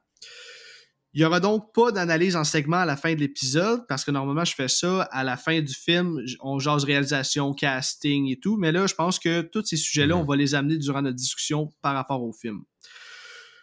Pour euh, chacun des segments, j'ai pris des notes. Je vais les dire en rafale et au travers de ça, je vais essayer de te poser des questions pour que tu aides mon, mon petit cerveau d'oiseau à mieux comprendre le film. Et là, je te le dis, Marc, je sais même pas par où commencer, puis je vais avoir besoin que tu sois un peu mon fort, parce que là, je, me sens, je me sens là, euh, un peu perdu en train de naviguer dans le noirceur de l'océan. Ouais. Fait qu'écoute, on va commencer avec l'acte 1, qui est l'enfance de, de, Anna, puis je te le dis tout de suite, la première demi-heure, c'est euh, ce que j'aime le plus du film. Ok, cool. Fait qu'écoute, le film commence avec l'enfance de Anna, puis là, on a déjà une cinématographie intrigante, il y a beaucoup de close-up de yeux, euh, un montage puis un score impeccable. je trouve particulièrement que euh, l'intro est captivante. Direct quand ça commence, on a déjà tout ce qu'on veut. On a un bon score, du bon montage, un bon pacing, puis ça, ça reste intriguant. Fait que là, le film commence officiellement quand le père et la mère de Anna trouvent un oiseau mort. On va voir Anna qui espionne ses parents. Et là, quand sa mère va sortir de la chambre pour parler à Anna, c'est là que je te dis, il y a comme un échange de regards entre les deux. Mhm. Et à chaque fois que la caméra vire ou le plan change sur un des personnages, euh, le close-up est de plus en plus proche des yeux. Puis, écoute, ça s'explique même pas, mais j'ai vécu un malaise en, regardant ça, puis c'est venu vraiment me chercher. Ben, je, sais pas ce que euh. tu penses de, ce genre de, plan-là. Là. Ben oui, c'est génial. Ben en fait, c'est des plans qui essaient de décrire euh, la relation entre, euh, entre la fille et sa mère euh, sans utiliser les mots. donc, il y, a beaucoup de... il y a beaucoup... La caméra se fie beaucoup aux yeux des acteurs pour nous décrire un peu comment ils se sentent ou comment ils réagissent à telle ou telle situation aussi, je ne veux pas aller trop vite non plus dans, dans, ce que tu. Euh, non, non, vas-y, vas-y. Dans ce, que tu, dans, ce que tu décris, mais dans le premier euh, des trois segments, euh, le point de vue, c'est le point de vue de, cette petite fille-là, qui est Anna, qui a comme 7 ou 8 ans ou quelque chose comme ça. Puis, son regard est très voyeur, en fait, parce qu'elle apprend la vie, elle découvre, bon, là, il y a, y a quelqu'un qui est décédé, on imagine que c'est son grand-père. Euh, donc, euh, c'est quelque chose qui est peut-être nouveau pour elle, mais il y a aussi la relation avec sa mère qui qu'on devine un peu. Sa mère semble un peu autoritaire ou un peu colérique euh, parfois. Puis, puis il y a aussi sa grand-mère qui a l'air un peu spéciale. ok, ben écoute, je veux qu'on en parle, ok? Parce que dans le fond, il y a une femme qui vit, qui vit avec eux, que moi, j'avais même pas catché que c'était sa grand-mère. La, dame s'appelle Gradiella. Elle, est toujours habillée en noir. Elle a un voile noir sur sa tête. Ouais. Puis là, c'est ça, j'avais même écrit, là, dans mes notes, j'avais écrit Là, Marc, faut que tu m'éclaires, who the fuck is this woman? là, tu me dis que c'est sa grand-mère. Fait que là, c'est un peu plus clair, mais tu sais, c'est quoi C'est une genre de sorcière un peu? C'est quoi quoi qu'elle fait? On peut supposer que c'est sa grand-mère, puis que c'est son grand-père qui est décédé. Euh, donc, sa grand-mère porte le voile noir étant donné qu'elle est en deuil. Euh, mais il y a définitivement des, euh, des, liens à faire avec la sorcellerie dans, cette, dans ce personnage-là qui, qui, incarne définitivement une sorcière. il y a aussi un gros, gros lien éventuellement quand tu auras la chance de voir Black Sabbath de Mario Bava. Euh, il y a un gros hommage à un des. Parce que c'est un film qui était en trois segments aussi. Euh, puis ce segment-là est un hommage. Ben, pas un hommage, mais. Parce que je ne veux pas dire que c'est un hommage vu que les, réalisateurs. mais cite directement un de ces trois aussi, un de ces trois actes-là. Euh, mais bref, je, m'égare. Euh. non, ben c'est correct, mais écoute, si on en revient à Gradiella, qui est comme la grand-mère, euh, on sent qu'il y a comme une tension entre les parents à propos d'elle. Puis là, la mère est persuadée que c'est une sorcière, elle veut absolument qu'elle quitte la maison. Puis là, un soir, Anna va sortir de sa chambre pour se rendre dans ce que je pense être le sous-sol. Parce qu'ils vivent dans un asti grand manoir. C'est vraiment dur de se situer. Puis là, elle va se rendre à la chambre de Gradiella qui semble morte, by the way, quand elle dort. On va dire qu'elle a 428 ans. Euh, là, c'est ça, t'expliques un peu que le personnage de Anna, elle est comme voyeur un peu, mais c'est quoi le motif de Anna d'aller là? C'est quoi? Elle veut des bijoux euh, parce qu'elle fouille dans ses tiroirs? Mais je pense que c'est une, curiosité aussi entourant la mort, mais entourant comme euh, peut-être un peut-être quelque chose qui n'était pas accessible du, moment que, cet homme-là était vivant pour ça, tu sais, je, pense pas que c'est expliqué. Puis, euh, mais je pense qu'on peut attribuer ça à une curiosité, une curiosité d'enfant, euh, tout simplement. Là. Ouais. Euh, tu sais, les trucs un peu Ah, c'est interdit, tu, tu dois pas aller là, ben ah, finalement je le fais, tu sais, parce Ouais, que ouais, je vais aller chercher le collier que, que je pouvais pas toucher quand grand-papa il était vivant, puis là je peux pas aller dans sa chambre, mais en tout cas, il est Le mort. fameux fait de l'interdit, mais là, écoute, tu m'amènes au bout le plus creepy du film, hein, parce que là, euh, au moment où elle est dans sa chambre, la mère de Anna va rentrer dans la chambre, Anna va se cacher en dessous du lit, là, la mère Ouais. elle va commencer à brasser Gradiella comme une hostie de malade. Puis là, euh, c'est ça, elle va dire euh, maintenant que papa est mort, elle n'a plus rien à faire ici et euh, elle va supplier son mari de la mettre dehors. Et là, moi j'ai trouvé ça ultra creep. là. Anna va trouver le corps de son grand-père qui est embaumé, puis qui est dans la même pièce où Gradiella adore. Asti, j'ai eu des frissons comme aucun autre film m'en a donné. Je, je- je trouve ça. Penses-tu que c'est dans la même pièce? Ben oui, ils sont dans la même pièce, puisque. ça- Ben en tout cas, de ce que j'ai compris après deux écoutes, sa grand-mère est couchée dans le lit. Puis à un moment donné, quand Anna est, est- est cachée en dessous du lit, elle va voir le bijou du grand-père euh, euh, comme euh, flasher, genre. Ouais, ouais, ouais. Fait qu'elle va comme s'en aller. Puis il est comme en arrière d'un rideau. Fait qu'elle va aller Ouais, le ouais, voir. Puis là, elle va y casser un doigt pour prendre le pendentif Ouais. qui est dans ses mains. Puis là, Esti, j'ai. Pour vrai, j'ai vraiment eu la chienne. Quand le bonhomme, il ouvre ses yeux, là, parce qu'il est supposé d'être mort, mais il va finir par ouvrir ses yeux. euh, après qu'elle ait pris le pendentif. Mhm. Elle va- là, Anna va même se faire agripper par derrière par Gradiella qui va la regarder au travers Ouais. son voile. J'ai eu froid dans le dos, là, puis c'est de loin la scène la plus creepy du film. là. Mais je te, je te dis, je reviens encore à- au film de Mario Bava, là, euh, ça joue un peu euh, sur les mêmes mécaniques, là, puis c'est aussi euh, terrorisant dans le film de Mario Bava. Là. Mais euh, c'est, je serais curieux que tu, le- que tu le vois puis que tu m'en reparles après. ok, mais, ben oui, je vais le faire. Mais effectivement, c'est, c'est très bien. on parle beaucoup de montage aussi depuis qu'on a commencé à, à parler du. Le montage est excessivement important, mais aussi le montage sonore qui est Mhm. débile. Puis, euh, puis tout ça mis ensemble, c'est comme. C'est un peu pour ça que je dis que c'est un, un chef-d'œuvre, parce que pour tout ça mis ensemble, pour moi, c'est comme. C'est parfait. Là, tout, est, tout est à sa place, en fait. Mais reste que je suis encore confus à savoir pourquoi le grand-père serait dans la même pièce que la grand-mère, pourquoi est allée la voir. Ben oui, là, on, on parlait de la, de la loi de ben, en fait, du thrill de l'interdit. ouais. Mais en tout cas, je sais que c'est. Je sais que c'est un film qu'il faut comme limiter Ben, ses son questionnement à un moment donné. là. Moi, par exemple, j'avais pas, dans, mon- dans mes écoutes, j'ai jamais situé le grand-père dans la même pièce, mais t'as peut-être. Ceci dit, t'as peut-être raison.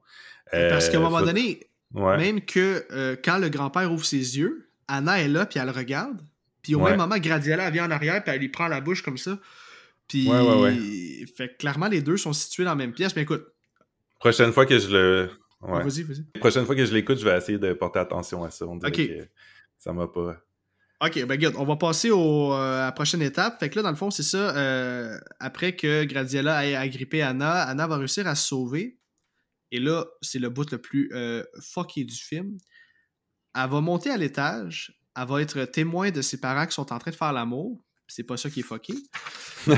Là, il y a un montage rapide. Il y a beaucoup de filtres bleus et rouges ou encore plusieurs de close-up de, euh, de yeux. Il y a beaucoup de yeux dans ce film-là. J'ai un auditeur, Jonathan Nadeau, qui me parlait du, du- que ce film-là est rempli de fétichistes des yeux.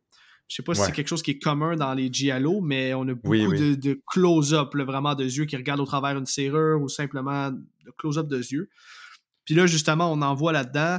euh, on voit des close-up, euh, en fait, un montage de la mère qui est en train de gémir, puisqu'elle est en train de faire l'amour. Et là, ben c'est ça, j'avais écrit, c'est censé vouloir représenter quoi, selon toi, toutes ces couleurs-là, mais là, tu m'as annoncé un peu plus tôt dans l'épisode que c'est vraiment, ça fait partie des codes du Giallo. C'est oui, c'est vraiment les codes de- les codes classiques du giallo. Puis c'est c'est euh, c'est vraiment dans un souci d'esthétisme, de cinéma, euh, comme un peu de la masturbation de, de réalisateur, euh, mais qui, qui donne des images euh, quand même assez attrayantes pour l'œil, je pense. Là. Puis ouais, il y a, il y a- y a pas autre chose à, à aller chercher, tu sais. Il y a la métaphore, oui, les yeux. a- comme je te, je te disais que les yeux euh, dans la, première partie, c'était des yeux très voyeurs, en fait, de, la, jeune fille qui observe un peu son environnement. Puis là, ben, elle découvre ses parents qui sont en train de baiser, mais elle a aussi son premier, peut-être son premier lien avec la mort. Fait que, est-ce que plus tard, elle va associer ça ensemble euh, dans, l'apprentissage de sa sexualité? On verra dans les autres, dans les autres segments. Mais, euh, mais oui, c'est un jeu, c'est un jeu de réalisation, tout simplement. OK pour, rendre le tout, euh, pour, donner une facture un peu unique à, tout ça. Là. Ben, mission accomplie, là. honnêtement, c'est quelque chose que j'avais jamais vraiment vu. Puis là, écoute, on reste dans l'incompréhension pour moi. On va rester dans les tons bleus et, rouges aussi. Anna va entendre des bruits de gouttes. il y a une flaque d'eau dans sa chambre. Elle va lever les couvertures, puis elle semble avoir mouillé son lit. Par contre, avec le filtre rouge, on pourrait croire que c'est parce que, écoute, peut-être que je dis n'importe quoi là. Est-ce que c'est parce qu'elle a ses premières règles, puisque le deuxième segment, c'est son adolescence? J'ai-tu bien saisi ce bout-là ou je suis dans le champ selon toi? T'es pas dans le champ euh, parce que aussi pendant le film, il y a beaucoup de, références avec l'eau, mais est-ce qu'on voit de l'eau, est-ce qu'on voit du sang, est-ce qu'on voit, euh, est-ce qu'on voit du sperme? Euh, on ne sait pas, puis, tout ça se, mélange à quelque part, euh, puis, se mélange aussi peut-être dans la, dans la tête éventuellement de, ce personnage-là. Euh, mais effectivement, c'était peut-être des premières menstruations. OK, écoute. Là, ensuite de ça, parce que là, on peut pas se simplifier la vie, Chris, c'est encore plus compliqué ce qui va suivre.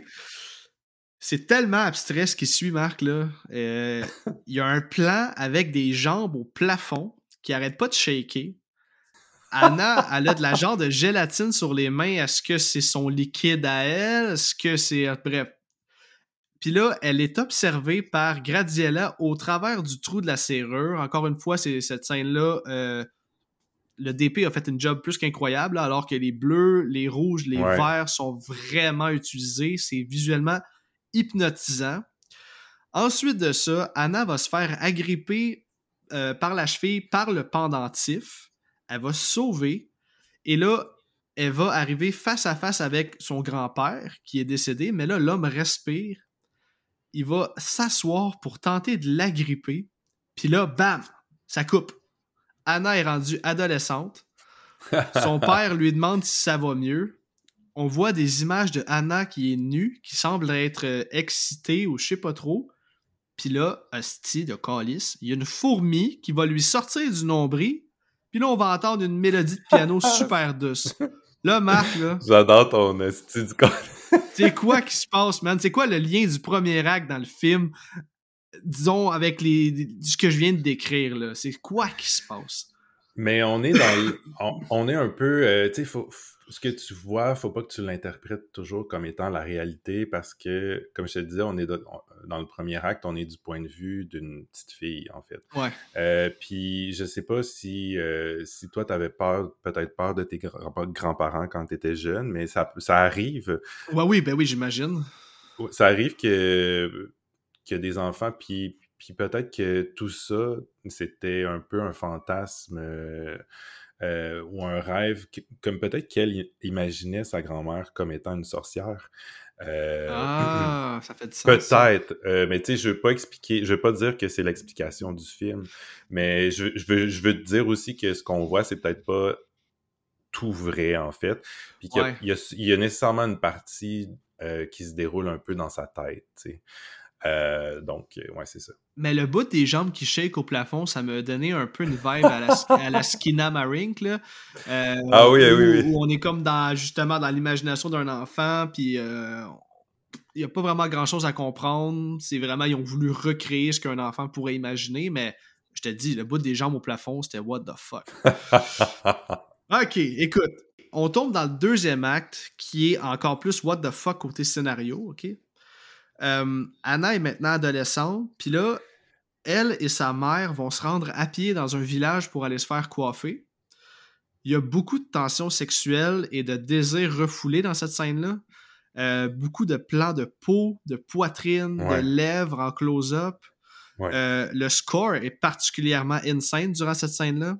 La chanson est, est, vraiment écœurante, puis je vais mettre un extrait au montage.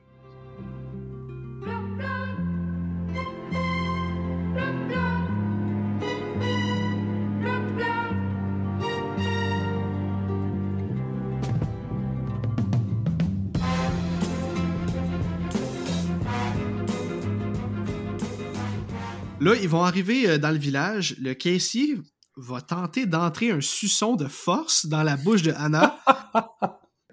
il va lui dire euh, Ah, ce que t'as poussé depuis l'an dernier Comme un astical de pédo. Là. Et euh, il y a même un jeune qui est, avec, qui est là avec un ballon de soccer qui va tenter de l'embrasser sans son consentement. Anna euh, va sortir dehors parce que sa mère est en train de se faire coiffer. Et là, le jeune va la suivre. Il joue avec le ballon de soccer. Et là, il arrête pas d'y fixer les seins. Elle est clairement mal à l'aise. Elle se cache. Mhm. Le garçon va kicker le ballon dans un tunnel sombre. Ça, j'ai pas compris ce qui suit.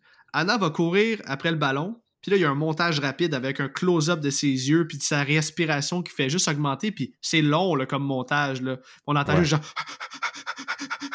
Quelque chose de même, là. Puis. Ouais.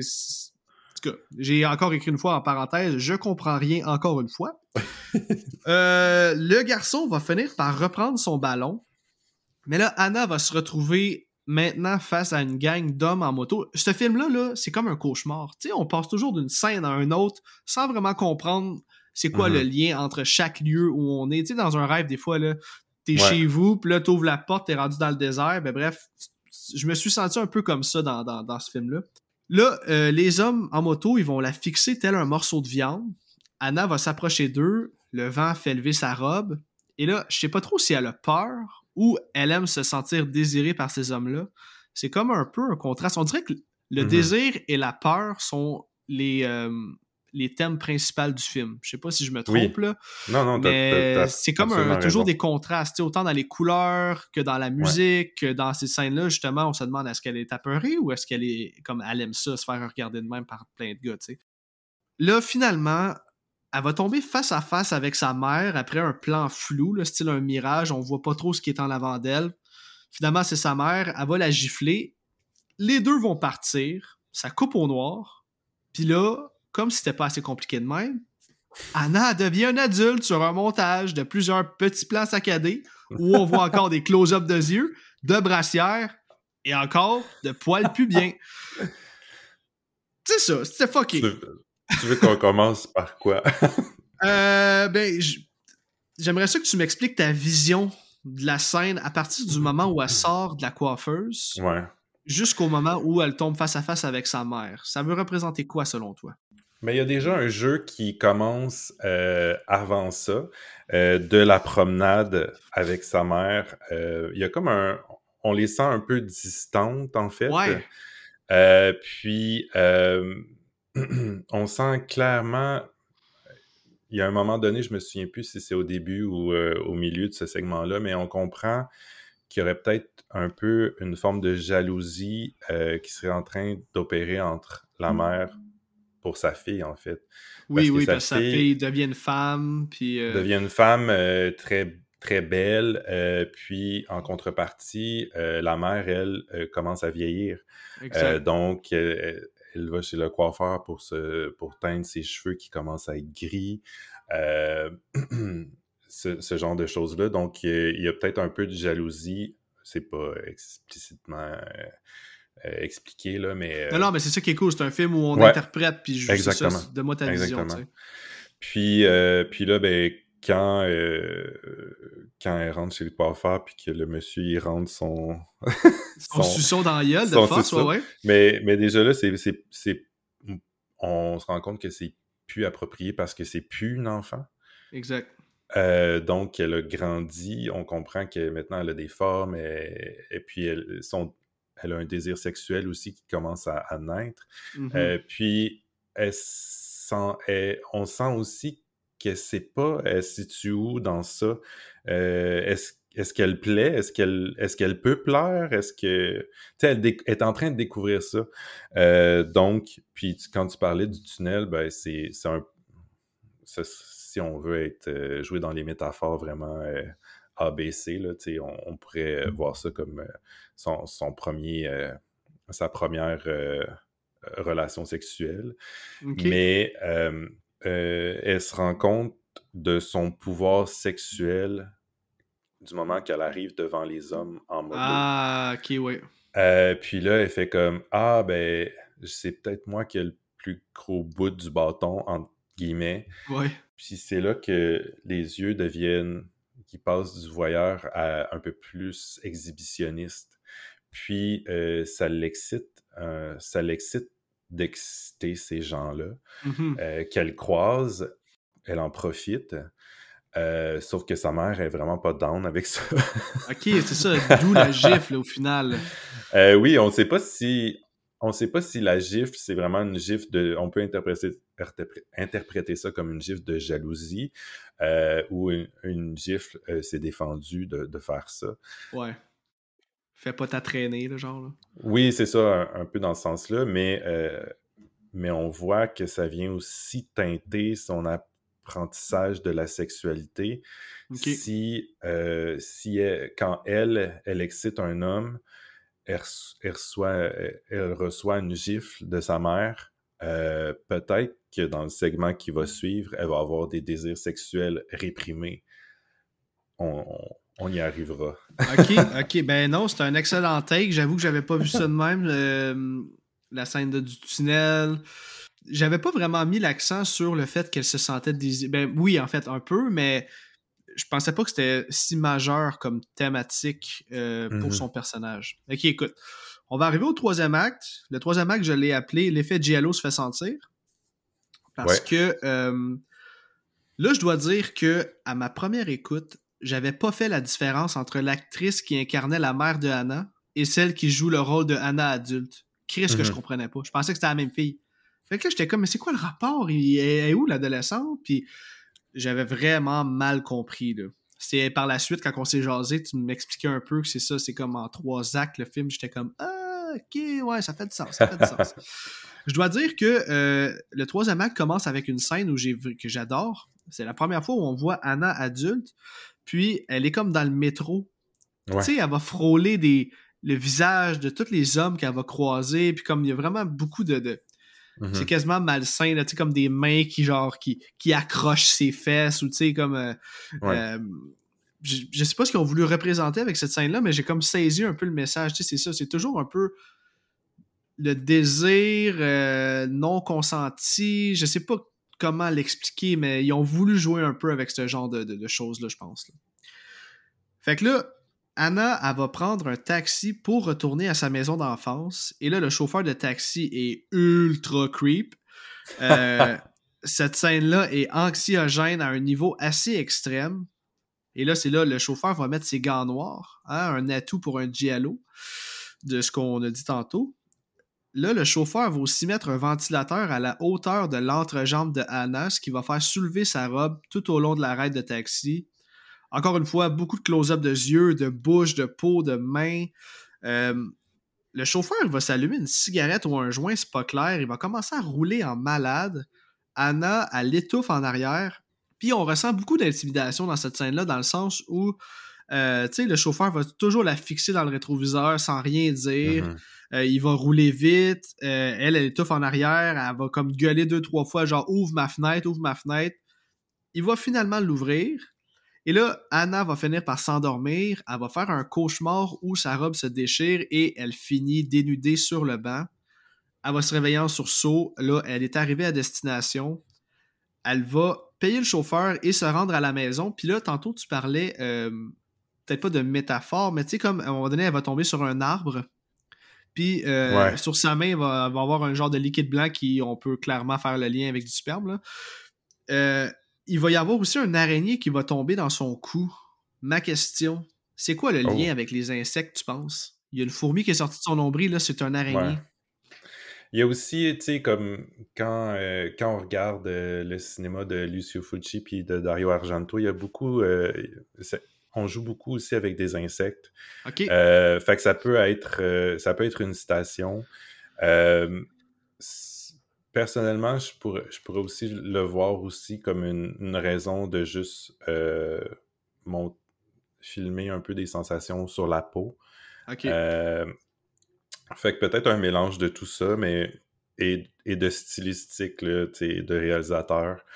Je pense pas qu'il y ait. Qui a un lien en particulier. Là, ben, juste... on, peut, on, on pourrait dire, euh, on pourrait décider de trouver euh, une interprétation du genre euh, Ah, tu sais, l'araignée tombe dessus parce que ça veut dire qu'il y a quelque chose de, mauvais qui va se passer. Ça pourrait être ça, mais euh, je, sais pas, des fois, je, pense qu'en en interprétant trop les films, on trouve des trucs que les réalisateurs avaient pas nécessairement. Ouais. Auxquels les, les réalisateurs avaient peut-être pas nécessairement pensé.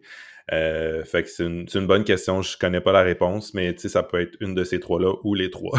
ok. Moi, euh, la façon que j'ai vu ça, je me suis dit, bon, Asti, une autre question sans réponse. hey, là, je pognais un air. Je sais quoi, le style de rapport, man?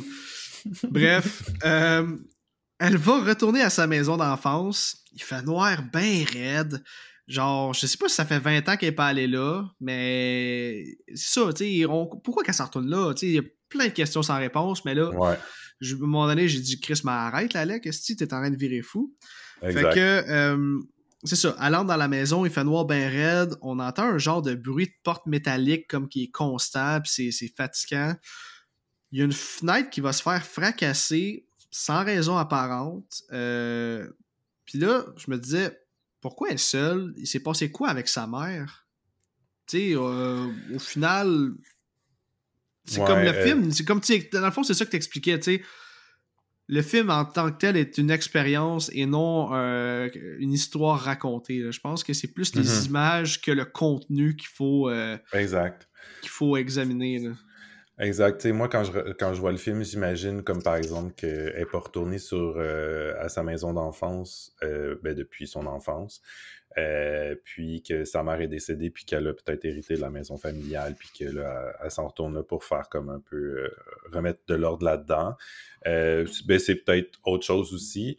mais au final, je pense que c'est pas dans ce que le film veut faire, c'est c'est comme superflu. puis on n'a on pas besoin de le, de le, savoir parce que c'est pas le sujet du film, c'est pas sa c'est pas sa mère ou c'est vraiment comme sa vie à elle. Euh, et c'est en ces trois moments-là euh, précis.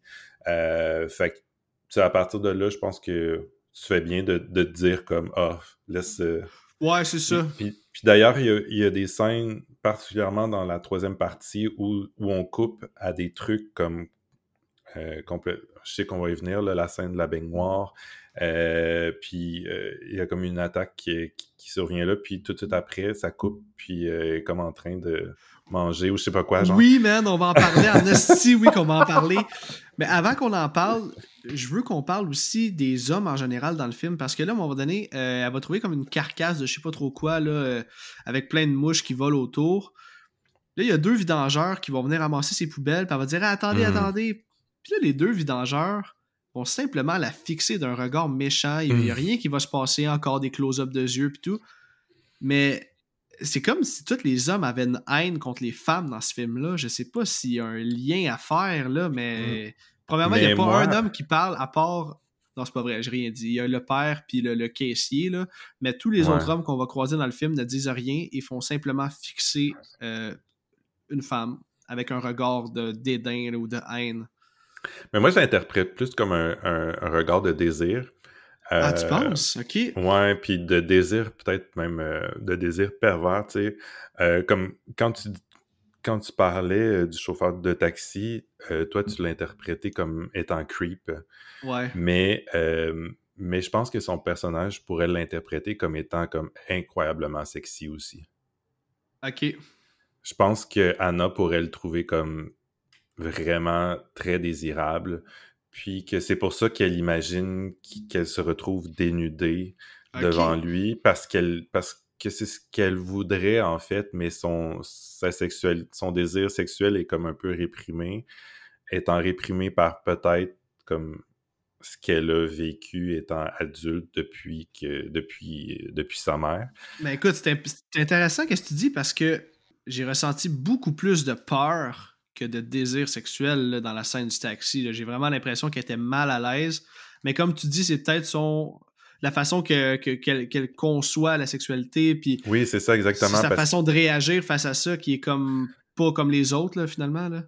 Exact, c'est comme elle veut pas montrer. Elle, ça l'intimide peut-être qu'un homme la regarde autant ça pouvait l'exciter quand elle était adolescente. Non, c'est vrai. Mais, mais maintenant, c'est plus le cas. Maintenant, euh, ça, la, ça la rend mal à l'aise, puis elle est comme non, euh, tu sais, moi, je fais pas ces, je fais pas ces choses-là, je, je sais pas. Mais, euh, mais néanmoins, si elle s'endort et elle rêve, elle rêve quand même qu'elle se retrouve nue devant le chauffeur de taxi. Ok. C'est peut-être ça que son désir profond, c'est peut-être ça en fait. Elle, elle aurait le goût de, Oh, et qui lui saute dessus. Là, oui, c'est ça, exactement. ok, mais ben, ça fait vraiment du sens. Honnêtement, je l'avais vraiment pas perçu comme ça. J'ai vraiment plus hmm. senti de la peur, puis même que je comprenais pas c'était quoi le lien du cauchemar est ça tout dénudé. C'est-tu parce que. Ouais. Euh, je sais pas, mais je pense que ton idée est vraiment bonne par rapport à la scène du taxi. Ok, écoute. On a parlé des deux vidangeurs. Là, euh, en revenant dans la maison, suite à ce qu'elle a été portée ses vidanges, elle va entendre un bruit provenant de l'autre côté d'un mur. C'est un genre de bruit de. Ben, en fait, pas un genre, c'est un bruit de peigne. Là, tu sais, quand on frotte un peigne sur quelque chose de dur, là, ça fait un genre de mm-hmm. troute. Et euh, ouais, c'est mon bruitage. Là. Il, est à travailler un peu. Là. Bref. là, elle semble ne pas être seule dans la maison puisqu'il y a déjà deux fenêtres qui ont été fracassées depuis son arrivée. Puis là, c'est creep en crise. Elle va arriver dans la salle de bain. Il y a déjà plein de chandelles allumées. Hein, on se rappelle qu'elle n'est pas venue là depuis son enfance. Ouais. Euh, elle va trouver le fameux peigne. Elle va se mettre dans, elle va se mettre nue dans le bain sans toutefois couler l'eau. Et là, encore une fois, la, la, symbolique de l'eau, elle n'a jamais ouvert l'eau, mais le bain va quand même euh, commencer à se remplir par lui-même. Tantôt, on parlait un peu des symboliques. Est-ce que c'est du sang? Est-ce que c'est du ci? Mais là, on sait clairement que c'est de l'eau. Est-ce que tu, fais un lien, toi? Est-ce qu'il y a quelque chose à comprendre par rapport à ça? C'est-tu parce qu'ils font un lien avec le fait que elle serait excitée sexuellement, fait qu'elle mouille, tu sais, puis euh, le bain euh, se remplit. Euh... Ouais, ouais, absolument. Euh, c'est une scène, c'est une scène aussi qui, qui, est un peu un fantasme au final. Elle, elle, en fait, elle est clairement en train de se masturber dans son bain. puis puis on découvre ça, on découvre un peu aussi avec la finale, en fait. Est-ce que est-ce que c'est est-ce qu'il y a vraiment un tueur ou est-ce que le tueur est imaginé, etc. On, on en reparlera tantôt. Mais. Euh, ah, ok, c'est intéressant ça. Mais euh, c'est encore. Euh, tu vois, si elle est en train de se masturber, mais qu'elle a une relation un peu. qu'elle aime ça un peu, le sexe violent, ben, elle, pourrait, elle pourrait comme ça pourrait peut-être l'exciter que quelqu'un l'attaque pendant qu'elle est en train de se masturber dans son bain. Je dis ben, peut-être. D'où le fait que l'image qu'on va voir après, c'est le tueur, on va l'appeler comme ça, mais bref, on voit un gars noir y agripper la tête, tenter de la noyer, tu sais. Puis là, c'est ça qui, qui, va arriver, c'est que euh, elle va réussir à se sauver. Ils ont vraiment bien joué avec les, métaphores. Est-ce que c'est dans sa tête? Est-ce que c'est vrai? Puis c'est ça qu'on comptait tantôt. Là. Euh, elle va réussir à se sauver. Euh, c'est ça. Puis là, elle, va s'habiller. Elle est plus stressée. Comme si son assaillant s'était volatilisé. Puis tout ça était dans sa tête.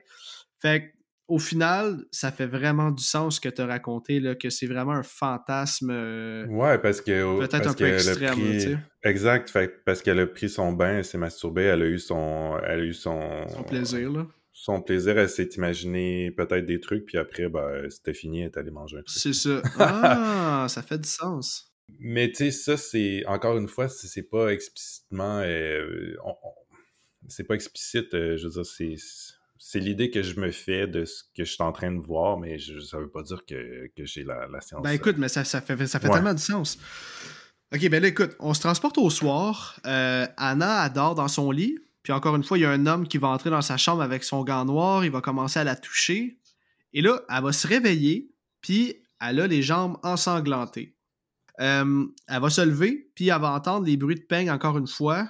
À partir de ce bout-là, là, je veux dire, jusqu'à la fin, j'ai vraiment apprécié ce que j'ai vu. Là. je commençais un peu plus à comprendre, puis je faisais plus de mm-hmm. liens, puis c'était plus facile à comprendre.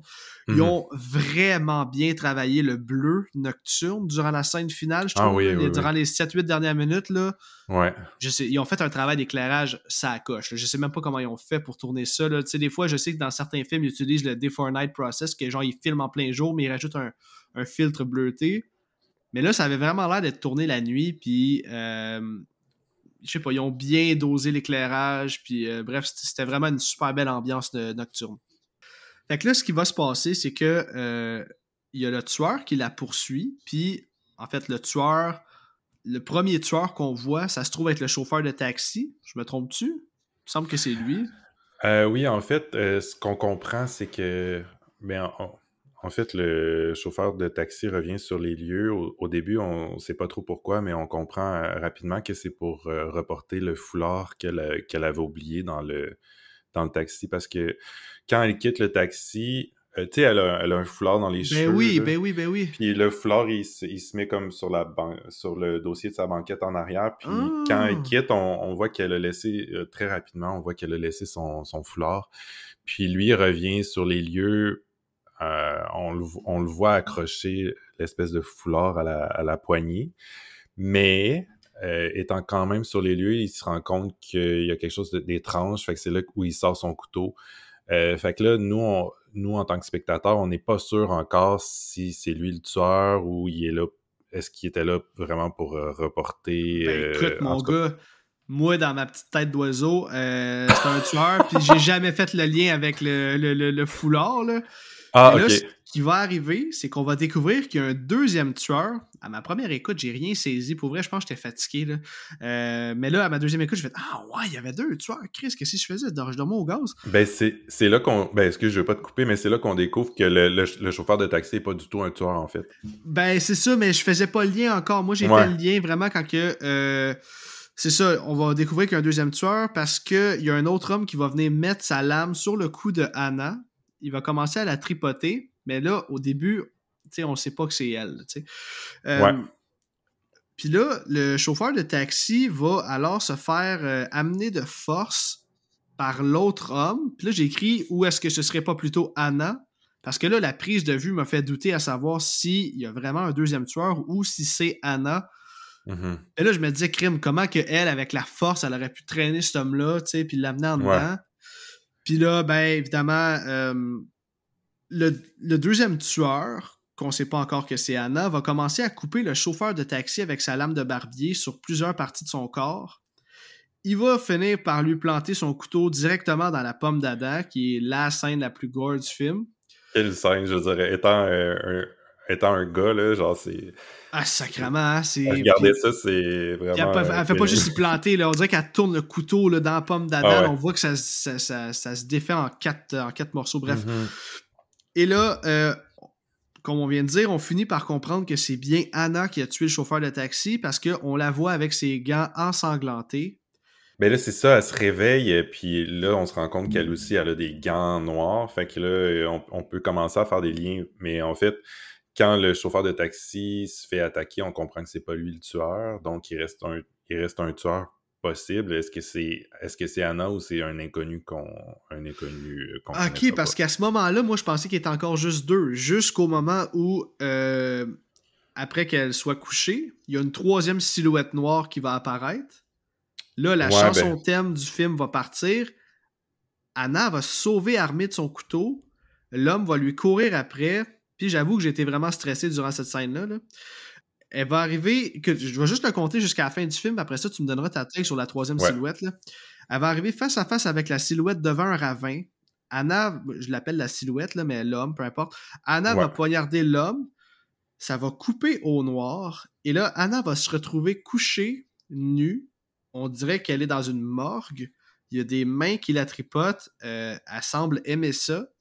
Mais là, au final, elle est morte, puis euh, ça semble être le coroner qui la tripotait. J'ai-tu bien vu? C'est quoi qui se passe? J'ai-tu bien compris? Qu'est-ce qui se passe, Marc?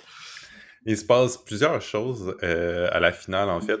Euh, ben, si on reprend euh, à, à partir du moment où le, le chauffeur de taxi se fait tuer, on comprend que c'est pas, comme je te disais, on comprend qu'il est pas, est pas, est pas le tueur. Il revenait juste pour vraiment y porter son foulard.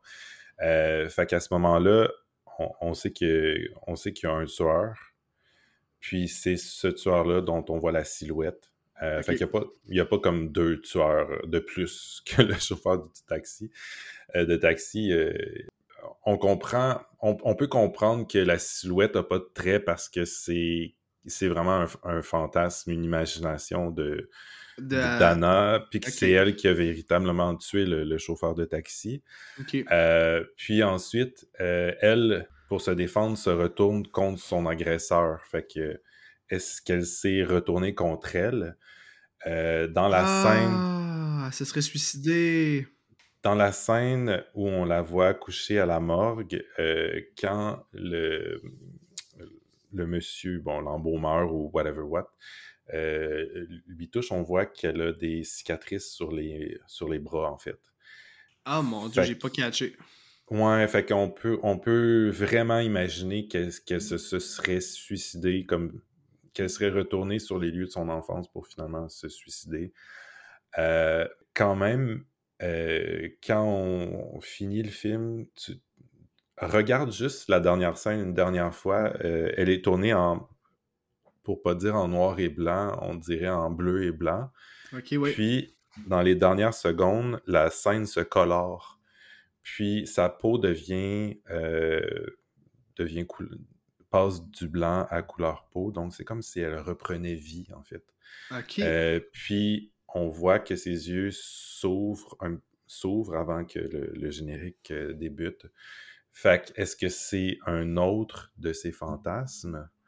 Ou elle se serait suicidée? Ça, on ne sait pas. On n'a pas la réponse, puis c'est pas grave. C'est toi qui décides au, final. mais, euh, mais euh, ouais, ça pourrait être une, bonne solution. Là, Mais mon Dieu, man, la thèse du suicide est vraiment plausible. J'avais jamais pensé à ça que qu'est-ce que tu dis qu'elle retourne sur son lieu d'enfance pour se suicider, je trouve que c'est vraiment c'est crédible, c'est logique. Au final, ça, fait du sens, tu sais, puis on, encore une fois, tu sais, on ne sait pas quel genre de vie elle a eu. Est-ce qu'elle est qu'elle a, vécu comme super réprimée toute sa vie euh, avec euh, des, problèmes avec sa sexualité et tout ça? Mm-hmm. Euh, ou, comme je te dis, où elle l'a imaginé où ça l'excitait de, s'imaginer qu'elle s'était tuée, genre, puis que c'est encore un, de ses fantasmes? Mon Dieu, ok, mais écoute, c'est vraiment logique. Les auditeurs, si vous avez vu Amer, en fait, si vous l'avez pas vu, vous avez rien compris de l'épisode, mais euh, si vous avez vu Amer, n'hésitez pas à m'écrire. Euh, je veux savoir votre take sur ce film-là. Je veux savoir comment, c'est quoi votre perception de ce film-là, comment vous le voyez? Est-ce que vous avez des, des, des, des théories, des hypothèses concernant la fin du film, concernant le film en général, venez m'écrire. Pour vrai, c'est sûr, ça va être intéressant d'entendre ce que vous avez à dire là-dessus. OK, ben écoute, moi, ce que je peux te dire, c'est que oui, c'est toute une ride, ce film-là. Euh, je suis vraiment content d'avoir vécu l'expérience deux fois plutôt qu'une. Tu sais, c'est un asti de beau film. Mais euh, peut-être trop incompréhensible sur trop d'aspects. Mais avec notre discussion, j'ai compris que euh, je me suis peut-être posé trop de questions. Puis j'ai je, suis quand même content par contre d'avoir euh, apprécié l'aspect cinématographique du film. J'ai, vraiment adoré tout ce qui était montage, score, le bleu, le rouge, l'utilisation des couleurs, euh, des plans où on n'est pas habitué de voir. En tout cas, je parle pour moi, là, beaucoup de close-up. J'ai vraiment aimé cette partie du film-là. Je le recommande pour quiconque a envie de sortir de sa zone de confort. Moi, je pense que c'est à voir au moins une fois dans sa vie. Puis là, toi, Marc, tu me dis que tu l'as vu dix fois minimum. Euh, je veux savoir, c'est quoi qui te fascine tant dans ce film-là pour être capable de le regarder euh, à dix reprises, tu sais? C'est une bonne question. Euh, puis je suis content de l'avoir revu pour, pour ton podcast parce que ça faisait que, quand même quelques années que, que je ne l'avais pas vu. J'exagérais peut-être quand je disais dix fois, là, mais je l'ai quand même vu souvent. mais il y a quelque chose, comme je disais au début, il y a quelque chose qui vient toucher les sens, vraiment, les, les, yeux, euh, les, les ben, en fait, la vision, puis l'ouïe, puis, Mais même, tu sais, comme euh, quand elle rentre dans, dans l'espèce de... Avant de rentrer dans sa maison, puis que qu'il y a un, pic de rose qui frôle sa peau, on dirait qu'on peut le sentir. Genre, je sais pas, il y y a quelque chose dans ce film-là qui que j'adore revisiter. Euphorisant, là. Tu sais, c'est Ouais. Je le comprends ce que tu veux dire. C'est vrai que les sens sont vraiment mis de l'avant. on voit la chair de poule, tu sais, c'est... Ouais. Puis je trouve, euh, je trouve le premier acte, je le trouve aussi, je l'ai trouvé terrorisant comme toi. Ben là, je, le, connais un peu par cœur, fait que ça me fait un peu moins peur. Mais, mais j'adore cette, euh, cette, cette ambiance-là. J'adore l'espèce de coming of age du, du deuxième. Euh, tu sais, c'est sexy, c'est provoquant, puis il y a de l'interdit là-dedans. Puis je trouve ça excitant. Puis la finale, ben, c'est extrême. Euh, la finale où il se fait couper les lèvres, là, genre, je trouve ça mm-hmm. magnifique. C'est vrai. C'est magnifiquement horrifique, là, mais, euh, cette scène-là, genre, je, sais pas, ça a été fait en, on, disait 2009. 2009, ouais. Tu sais, ça fait déjà quelques années, puis c'est un, c'est un film qui va, euh, dans 20 ans, 40 ans, ça va être encore magnifique. je sais pas, il y, a quelque chose d'intemporel là-dedans que, j'aime revisiter, puis... Euh, mais la soundtrack aussi est vraiment bonne. Moi, si je revisite le film, je pense que ce serait pour la soundtrack. Exact, aussi. Je vous encourage, euh, les auditeurs, à aller regarder ça sur YouTube. Là, il l'a la soundtrack complète là, sur différentes vidéos. Chaque vidéo est une chanson. Là. Bref, c'est excellent. C'est comme de la mm-hmm. musique, je pourrais dire italienne un peu peut-être. Euh, c'est très européen comme son, là, comme musique. Euh, la plupart des musiques ont été trouvées dans d'autres films euh, italiens des années 60-70. ok, ok. ouais. Ah, ça explique beaucoup de choses. Ok, ben écoute, euh, c'est ce qui va conclure l'épisode d'aujourd'hui, mon Marc. Euh, avant que euh, je, me lance dans la conclusion, j'aimerais ça savoir sur 10, quelle note tu donnerais à Amer? C'est drôle parce que je l'ai. je sais pas si c'était sur Letterboxd. Là. Ouais, tu as donné 4 étoiles et demie. Ouais, c'est ça. Fait que j'imagine que je donne 9. Mais là, en, en le revoyant encore, puis en leur. Je me demande si je donnerais pas comme 10 sur 10. Oh, tabarouette, ok. Mais ben, tu dis que c'est un chef-d'œuvre. Hein, fait que, ouais. Tu as le droit, man. Fait que. Ben, c'était la première fois que je le voyais depuis que je suis sur Letterboxd. Fait que c'était la première fois que j'avais à le coter, tu sais, comme à lui donner une vraie cote, là. Mais. Mm-hmm. Euh, ouais, euh, un solide 4.5, ben 9 pour toi. On a, on a tu dois donner des, des points euh, ben oui, ben oui, si tu veux dire 9.2, ben certain, ben oui, ben oui. Ah, 9.2, un bon 9.2. 9.2, ok, c'est excellent. Écoute, je vais probablement être moins généreux que toi, mais. C'est correct. Écoute, ma note de départ est un 6 sur 10. Par contre, avec notre conversation, j'ai compris des choses. Puis c'était ça le but. J'avais envie que tu me déstabilises, mais j'avais envie que tu m'éclaircisses euh, dans mon cheminement, dans, dans, ma compréhension du film. Mm-hmm. Donc, je vais monter ça à un 6.5. Euh, mon 6.5, toutes mes notes vont à la cinématographie. Euh, j'ai vraiment adoré ça. Le côté cinématographique, c'est unique, c'est une expérience, c'est beau. Euh, malgré tout, il y a un bon pacing, mais c'est que c'est ça, c'est que moi, durant mon expérience, trop de questions qui roulaient dans ma tête, trop de questions sans réponse. Puis j'étais comme, oui, mais pourquoi ça? Pourquoi ça? Pourquoi ça? Ça, c'est leur premier long métrage. Puis, euh, tu sais, ils, ont fait d'autres longs métrages depuis. Et je t'encourage quand même à découvrir le reste de leur. Euh, quand tu auras le temps, le reste de leur filmographie parce qu'ils ont fait des trucs quand même assez cool. De mémoire, est-ce que tu es capable d'en nommer quelques-uns? Euh, ben, il y a euh, L'étrange couleur des larmes de ton corps. Euh, ça, c'est leur deuxième long métrage. Celui-là, je l'ai un peu moins apprécié que, parce que c'est comme une version excessive de Amer, en fait. J'aurais envie de le redécouvrir un jour, mais celui-là a moins marché avec moi. Sinon, ils ont fait. mais c'est vraiment dans la même veine qu'Amer. Euh, sinon, ils ont fait euh, Laisser bronzer les cadavres, euh, qui est un. Ils ont des titres de films hallucinants. Ouais, ouais, le, titre m'intéresse, puis qui joue un peu plus avec les codes du western. OK. qui est excellent. Excellent aussi. Parfait. Ouais. Ok, ben écoute, c'est excellent. ben écoute, Marc, un gros, gros merci d'être passé sur le podcast. Ça a été un honneur puis un plaisir de pouvoir jaser horreur avec toi. Euh, je sais que tu es vraiment occupé avec euh, tous tes projets et tout. Est-ce qu'il y a des choses intéressantes qui s'en viennent pour toi avec Horreur Québec? As-tu des choses à plugger? Hey, y a-tu des choses intéressantes? Mais Horreur Québec, c'est comme une aventure euh, qui, ne se termine jamais. puis je sais jamais de quoi le prochain mois va être fait.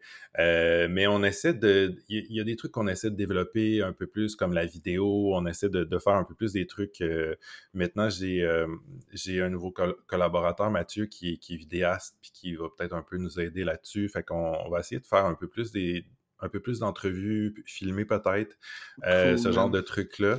mais c'est des trucs, encore une fois, qui, prennent du temps à, produire, puis fait, que, fait que on verra.